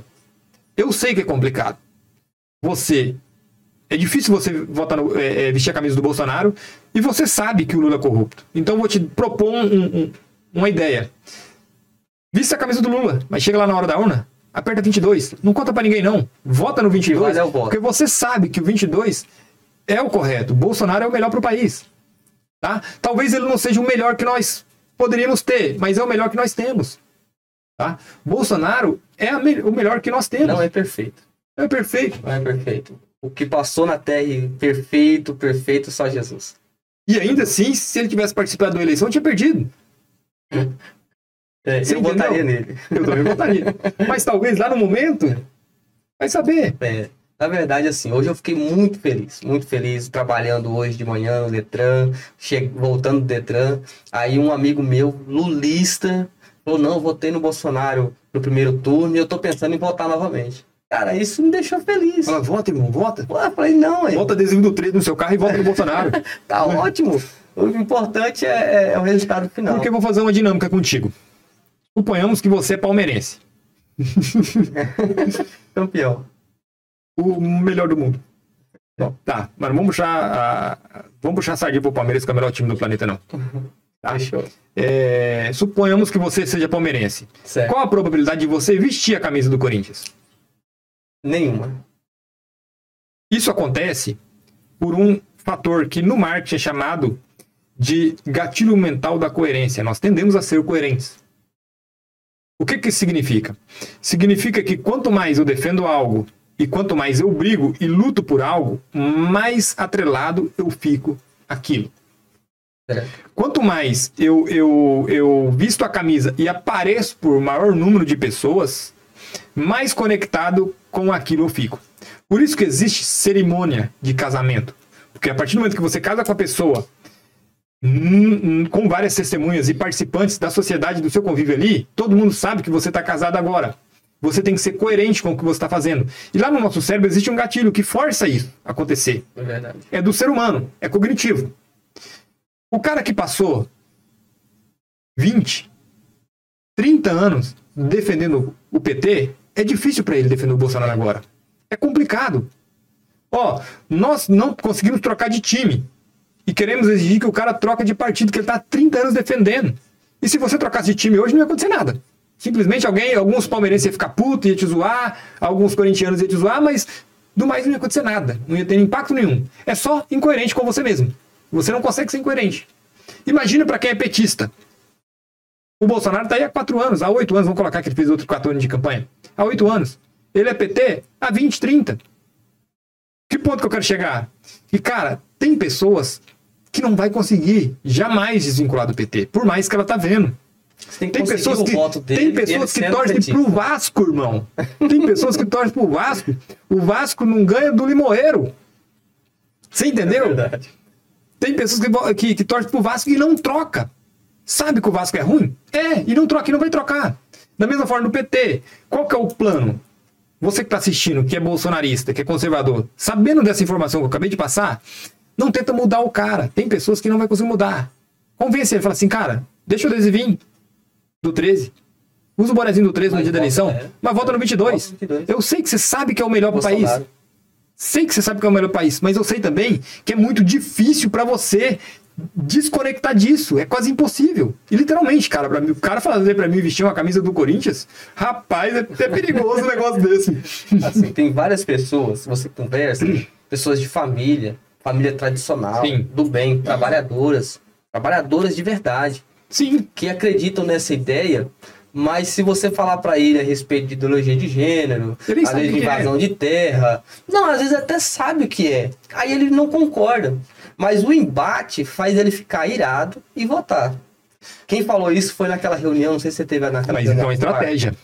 Isso é uma estratégia feita na cabeça já pra acontecer isso. É, pra ter um embate pra poder ficar com raiva e votar com raiva, né? Exatamente. Um exemplo. Ah, o Nordeste tinha que separar ele do Brasil. Que isso, irmão? Eu fui no Nordeste o ano passado, o Nordeste é lindo. Jamais eu quero que o Nordeste fique de um lado e, o Brasil, e tirar do Brasil, não. De forma alguma. Ah, nós queremos é que, que, que o Bolsonaro entra lá, como ele entrou, e, e faz o que ele foi, foi, foi escolhido para poder fazer, levar água, levar infraestrutura para eles, o que eles precisam, porque lá rola muito dinheiro por causa do turismo. Perfeito. Por causa do turismo rola muito Perfeito. dinheiro. Então eles não estão precisando E, a- e aquele setor vai ser um setor muito abençoado. Já é um setor muito abençoado. Né? É. E são pessoas, cara, espetaculares. Os nordestinos são nossos é, é, é, compatriotas, né? Vamos dizer assim. São nossos compatriotas. A política não é para nos separar, é para nos unir. É o contrário, pô. É para nos unir.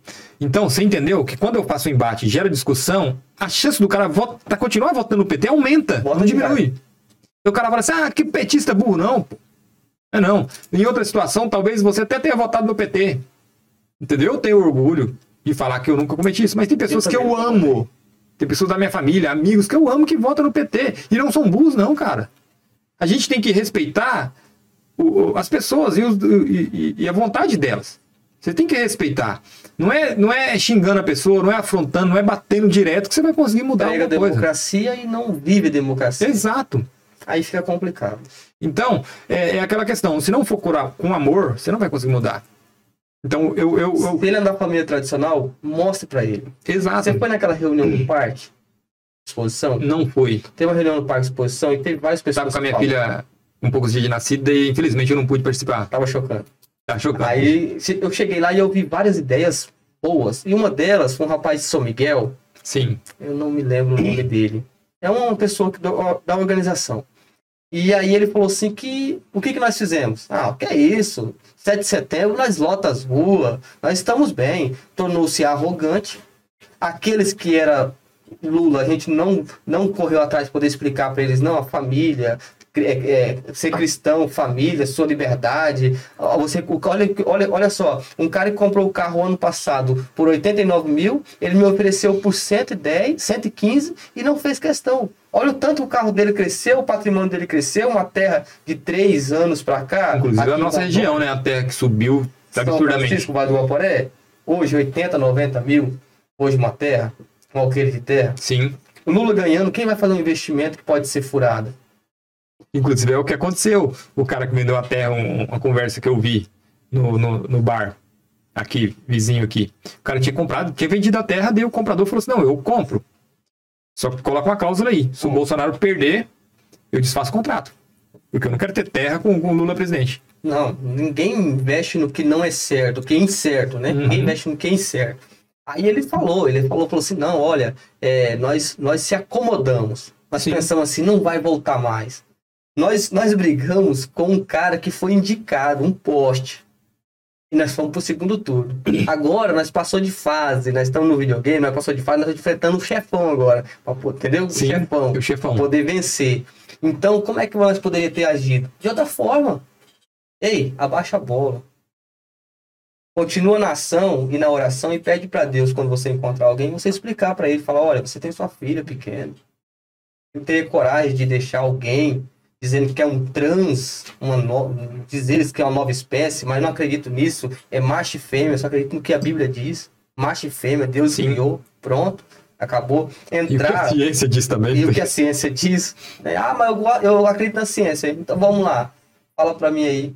Como que são? É macho ou fêmea? É homem e mulher? É isso? É, genitais, qual que é? Como você define um homem? Você parou para perceber que criaram um gênero que tecnicamente não produz. Ele é neutro, ele não produz. Em qualquer situação, algo improdutivo, nós tendemos a não gostar muito. Porque nessa situação vai fazer sentido. A intenção, é, é, volta a falar, é destruir a família. Quanto mais ideologias nós temos, menos família nós temos. Entendeu? Ou menos. Aí é que tá. Aí entra a mudança do que é o conceito de família. Para mim, família é homem, mulher e filhos. Né? Certo. Esse é o nosso conceito de família até então. Aqui, eu já tentei sentar pro meu cachorro e explicar a ideologia de gênero para ele, mas ele insiste em fazer o ciclo da vida normalmente, como naturalmente ele sempre Isso. faz. Né? Por mais que ele, por mais que ele que, que eu explique para ele, ele não. Ele fala assim: eu preciso me reproduzir e constituir tecnicamente a família dele. Não tem como. A natureza não tem como. Você pode falar para uma planta, falar assim, não, você é a gênera, você não tem gênero. Ela fala assim, eu tenho, tenho. E as que não tem gênero é feito o quê? Cortado. Porque não produz, não faz sentido estar ali. Verdade. Entendeu? Não vai ficar só de enfeite. E o ser humano tá insistindo em ser pior do que às vezes um animal. Você entendeu? E aí, tudo bem, eu volto a enfatizar. Eu literalmente estou cagando se você é, é, tem sua ideologia ou não, é um direito seu, é sua liberdade de expressão, é seu livre-arbítrio e você pode fazer o que você quiser. Só que lá nos seus É, locais. não induzir, não induzir. Não quem- induza, não venha trazer para o setor público, onde a minha filha frequenta, onde eu frequento, tá? É, é, não venha causar escândalos onde o setor é público. Por exemplo, você vai numa creche lá, daí tem um. um- é até difícil explicar para criança. Entendeu? É complicado. Então tudo bem, você quer ser, seja, só não tenta enfiar na, minha, na cabeça do meu filho que aquilo lá é o certo. E muitos sofreram com isso, né? E- exatamente. E uma matemática muito simples, Zeu. O mundo tem vários anos. E isso acontece de.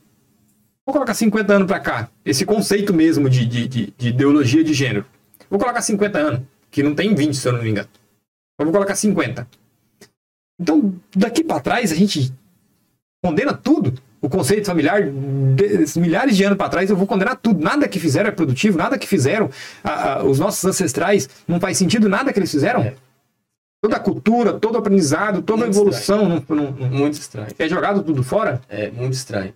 E assim, é tão, é tão claro que eles querem é, é, implantar isso e, e tão incomodado com a vida alheia, porque não cuida da própria vida, quer cuidar da vida Sim. dos outros, querendo impor na sua família uma sementinha deles. Esse é o meu maior medo. Eu não, eu não ligo se o cara é, é- é contra a arma, se ele é, é- é- é a favor de, de ideologia de gênero, é um direito. Tem que ser. Tem que lutar pelas suas causas. Mas, cara, não tenta enfiar na minha cabeça. Não tenta induzir que isso aconteça no meu cenário de vida. Não. Entendeu? Tantos que os filmes hoje têm a cota gay. Onde você viu cota gay no, no filme do Rambo de antigamente? Pois é. Pra você ver como é que a sociedade está. E assiste normal, dizendo, não, pra mim não faz diferença. Não, tá lá, tá lá não, seu filho vai assistir isso aí.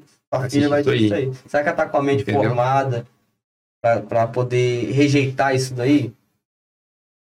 Esse é o detalhe. Então, a gente tem que cuidar. E hoje nós voltamos ao ponto. Nós temos duas opções.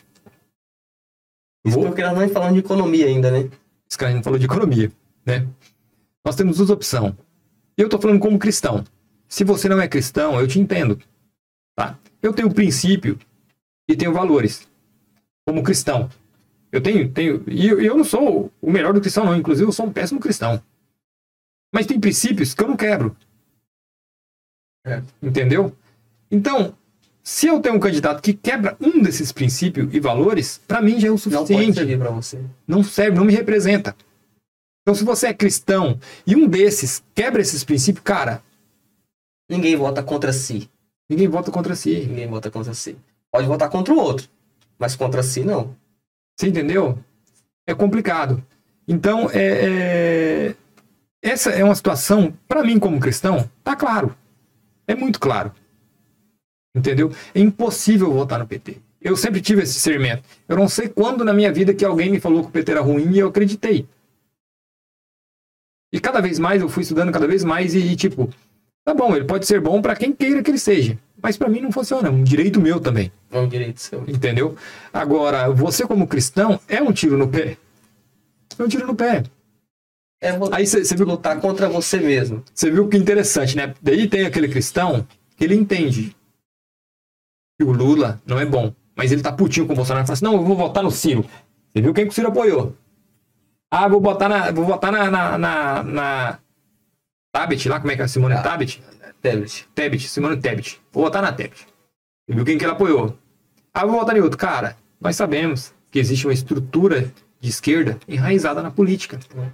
Entendeu? É um conjunto de coisas ali. Se não fosse o Padre Kelme, meu amigo, pra salvar o.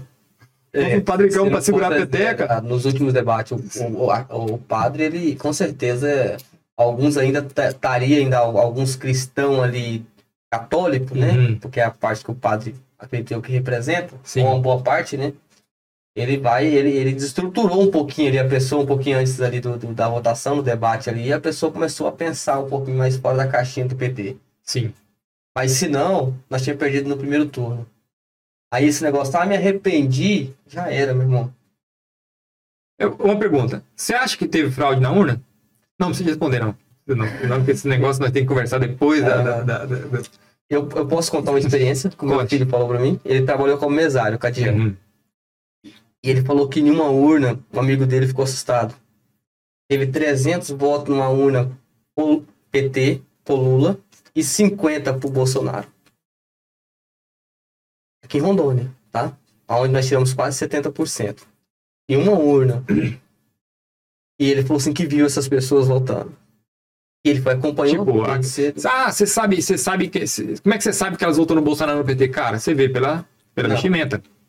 O bolsonarista Pela de amarelo, conversa. pela conversa. Alguns até fala, falava que iria votar. Sim. Na minha sessão mesmo, teve Sim. gente se expressando. Ó, Pra Bolsonaro. federal, pra estadual, pra. Né? Sim. Fala.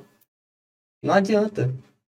Então, assim, eu acredito que tem que mudar mentes. E não muda mentes brigando com ninguém. Verdade. Nós temos que ser é, é, imagem de Cristo. Mais de Cristo.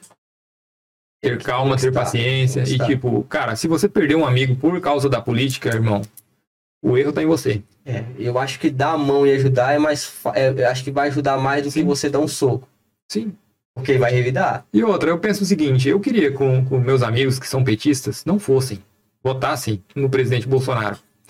Mas se eles não querem, isso é um direito deles. E eu não quero perder a amizade deles por isso. Entendeu? E eles vão continuar sendo petista, eu vou continuar votando no, no- na- no conservadorismo e vou continuar sendo amigo deles.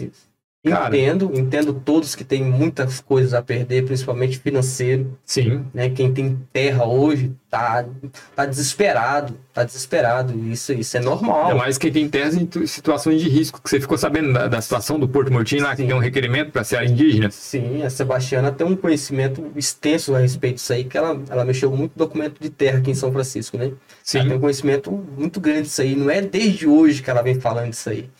Vem falando isso aí desde, desde 2016.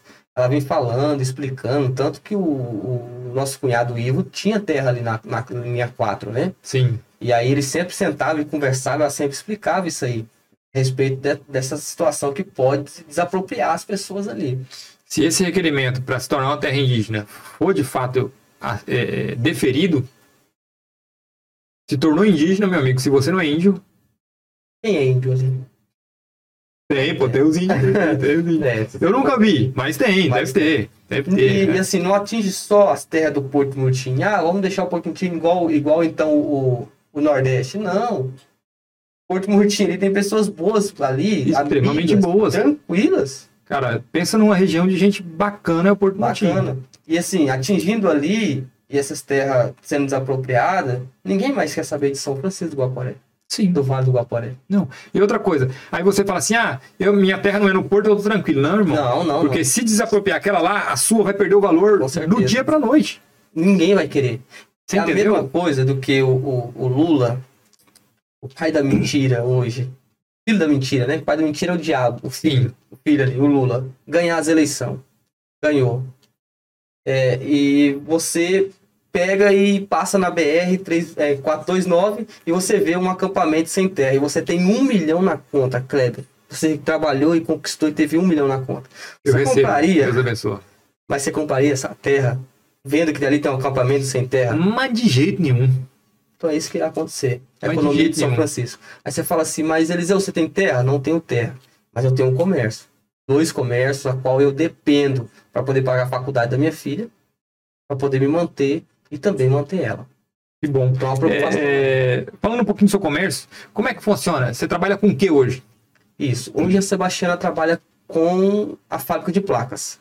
Sim. Né? E eu trabalho mais como despachante. Aquela placa que você falou que ia fazer uma pra mim escrito Oba-Oba. É verdade. tá lá o material.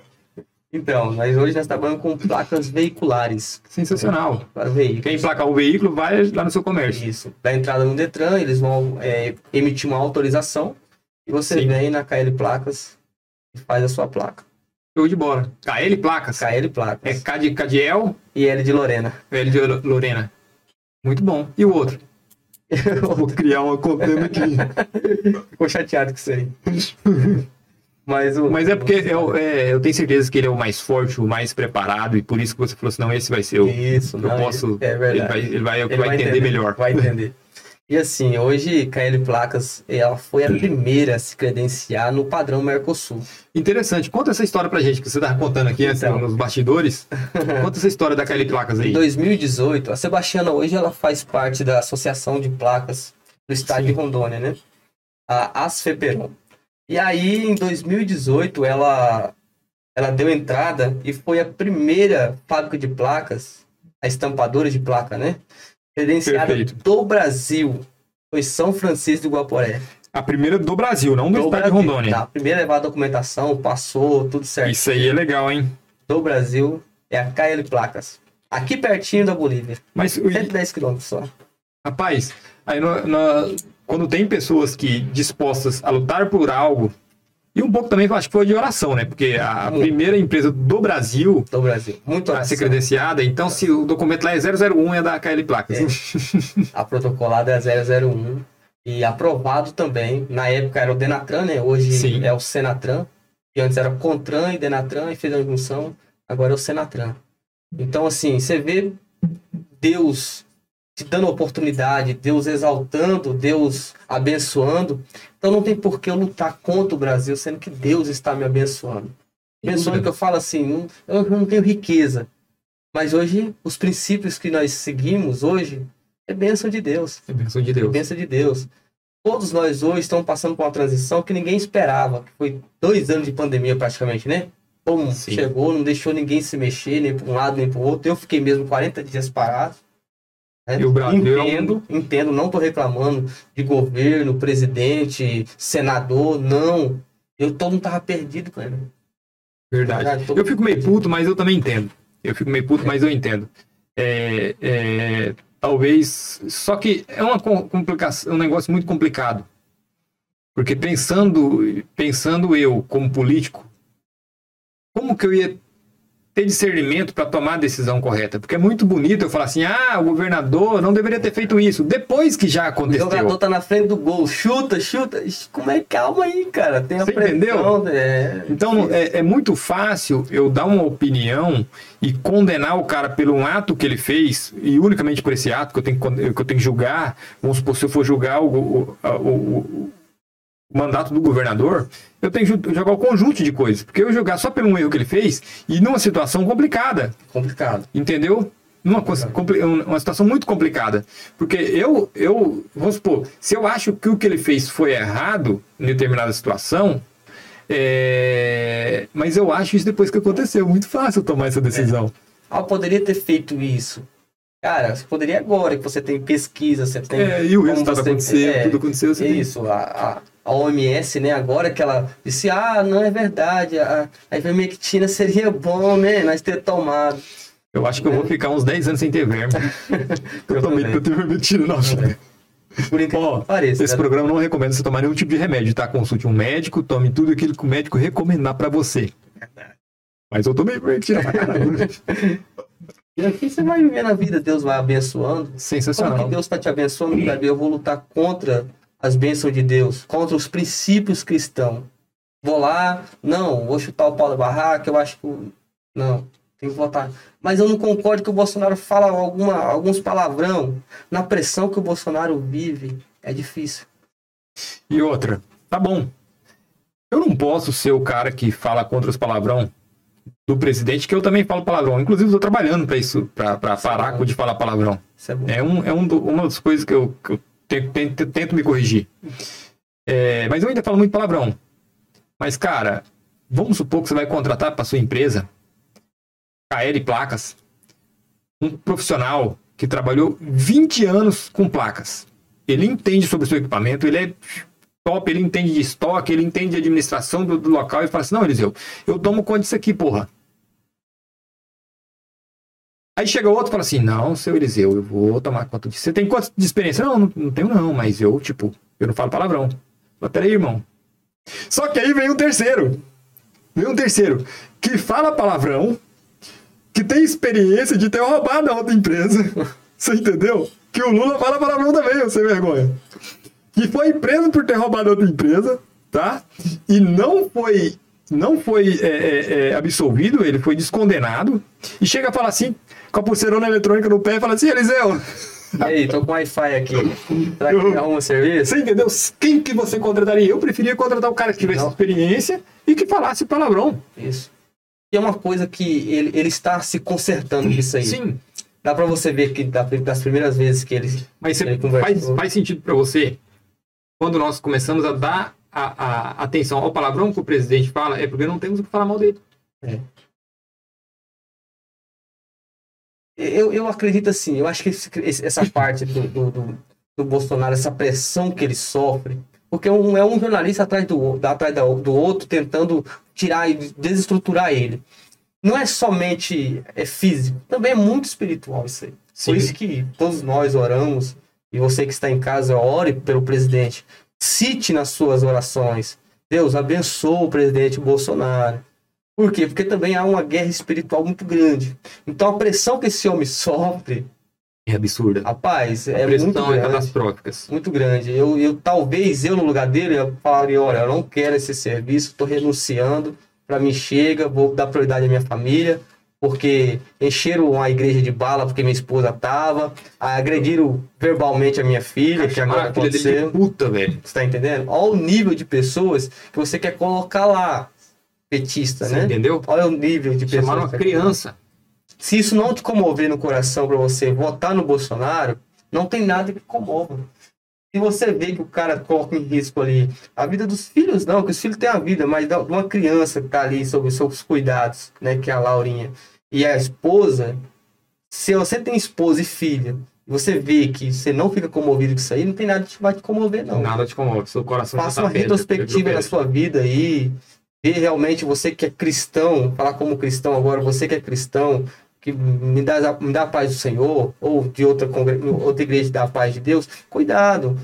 Faça uma retrospectiva aí em quem que você está votando. Olha o tipo de gente que pode assumir e deixar o, o país totalmente fora de controle. Desgovernado. Perfeito. A decisão nunca foi fácil de ser tomada. Tem um amigo meu que fala assim: na época do PT, eu comia carne, o, pobre comia carne toda semana. Na época do PT, o pobre tinha, comprava carro, comprava terra, fazia financiamento. Eu falava assim: e você é pobre? pagou? Não, eu falava: você é pobre? E o cara falou assim: sou pobre. Na época do PT, você era pobre? Era. Você fazia churrasco toda semana? Não, eu mesmo não fazia. Você comprou terra? Não, eu mesmo não comprei. E carro? Também não comprei. Eu falei: então, irmão, você não mudou nada na sua vida. Entendeu? Você tá comprando uma ideia que nem, nem aconteceu nem, contigo. nem você mesmo acredita. Sim, e, e- e não viveu. Nem você mesmo acredita. Você tá mentindo pra você mesmo. Você entendeu? Ah, que o pobre comia picanha. Que comia picanha, irmão? Eu sou pobre, velho. Falei no outro programa que nunca comprou picanha, velho. Eu Vou comprar uma picanha esse mês, se Deus abençoar. Tá Vai dar doido. certo, não vai dar É certo. doido. Porque, tipo assim, se eu for lá fazer um churrasco aqui, cara, vou lá, tem a opção de comprar uma picanha. Eu compro dois quilos de outra carne muito boa lá. Pra quê? Eu também não tenho essa vontade toda de comer picanha. Vou comer casa do Eliseu, que é fazendeiro. Cuidado. Ainda não. Se o Lula ganhar, aí que eu não compro mesmo. Tá? Aí que não vai. Talvez a picanha que o Lula esteja oferecendo seja picanha de tchacholo. Aí eu vou falar um negócio pra você. Você que tem cachorro, cuidado. E tão gordinho, dá uma picanha sabida. Tem que tomar muito cuidado com isso aí. Show de bola. Eliseu, que conversa bacana, cara. Obrigado. Tem que vir aí mais vezes. Eu gostei muito de trocar essa ideia contigo. É, a Sebastiana tá aqui nos bastidores. Em breve nós vamos colocar ela na agenda também. Pra trocar uma ideia, pra inteligente. bater um papo aqui. demais. Parece muito com você. É Um dos caras um dos caras mais inteligentes que eu conheço é o Kleber de Oliveira. E doido. Antes de, de- de concluir, vamos, vamos fechar a, a questão de política, você falando de, de inteligente. Muito obrigado. É, eu acredito que eu sou inteligente, mas eu acho que eu sou mais doido do que inteligente. Às vezes eu acho que o, o parafuso ali um bate no outro. Mas tudo bem. É, política, Eliseu. A gente, a, a gente, querendo ou não, acaba se tornando ativista político. É. Que é uma coisa totalmente diferente de se tornar um político. Que é mu- mu- muito assim. Algumas coisas obrigam, né? Sim. Um exemplo, em 2017, 2017 eu vi um vídeo do, do Bolsonaro passando pelo Marco Feliciano, e o Marco Feliciano falou assim: Meu futuro presidente. Ali eu já peguei na hora. Eu falei: Esse cara vai sair presidente. Comecei a pesquisar a vida dele. E eu falei: opa. O É. cara gritar, Kleber, no meio de todo mundo, no impeachment da Dilma ali, foi em 2016, né? Sim. O cara gritar, falar assim: me chama de tudo, mesmo de corrupto e ninguém falar nada.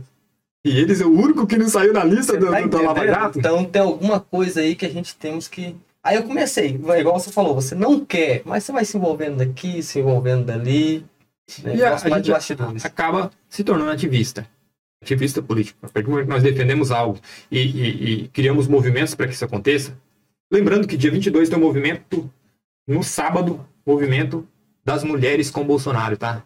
Com a Top. campanha Mais um Voto. Aí, show, vai ser bacana. que mulher não apoiava o Bolsonaro, tá aí. Vamos participar. As mulheres de São Francisco estão se reunindo para apoiar o presidente, tá? Sem dinheiro de, sem dinheiro pra, de político, sem dinheiro de, de, de, de, de qualquer vínculo é, é, político possível. Dinheiro são do bolso delas, elas mesmas estão organizando por conta delas, Muito tá? bom. É um movimento muito bonito, quero que todos participem. Ah, Acompanhe a gente nas redes sociais que vai ter mais detalhes como local e data. Vai ser na praça, mas eu não lembro certinho qual praça que é. Então aí a pergunta: algum momento passou pela sua cabeça de se tornar um político, um futuro vereador ou prefeito que seja? Hoje, hoje, não tenho essa pretensão. Não é o, a o seu plano Não, não, não. e vontade, Não. mas você tem vontade futuramente. Eu acredito que eu tenho que crescer muito, Kleber. Eu tenho 20. Deixa eu ver aqui, eu tenho 20 anos de São Francisco. 20 anos de São Francisco. E assim, eu acredito que eu tenho que crescer muito. Eu, eu, eu quero dar muita prioridade também família e, e, e igreja, ministério. né? Hoje, hoje. Ah, você. Não, não falaria hoje que eu não sairia político. Ou Perfeito. candidato, né? Candidato a alguma coisa. Perfeito. Mas hoje, hoje eu não tenho esse pensamento. Eu acredito que eu tenho que crescer um pouquinho mais, né, se controlar um pouquinho mais, porque somos muito novos ainda para poder tomar alguma decisão. Eu concordo contigo. Continue como ativista, continue defendendo as causas que você acredita e você já está fazendo mais do que muitos políticos que eu conheço. A Obrigado. maioria deles faz muito menos que isso. Parabéns, tá? Obrigado. Uma satisfação recebê-lo aqui Toda Sim. nossa. E futuramente quero recebê-lo novamente, tá? Beleza, fechou. Você que está nos assistindo, foi um prazer ter essa conversa aqui com vocês, tá? É, se inscrevam no canal quem não, não inscreveu e fiquem com Deus. Um abraço a todos. Finalizamos.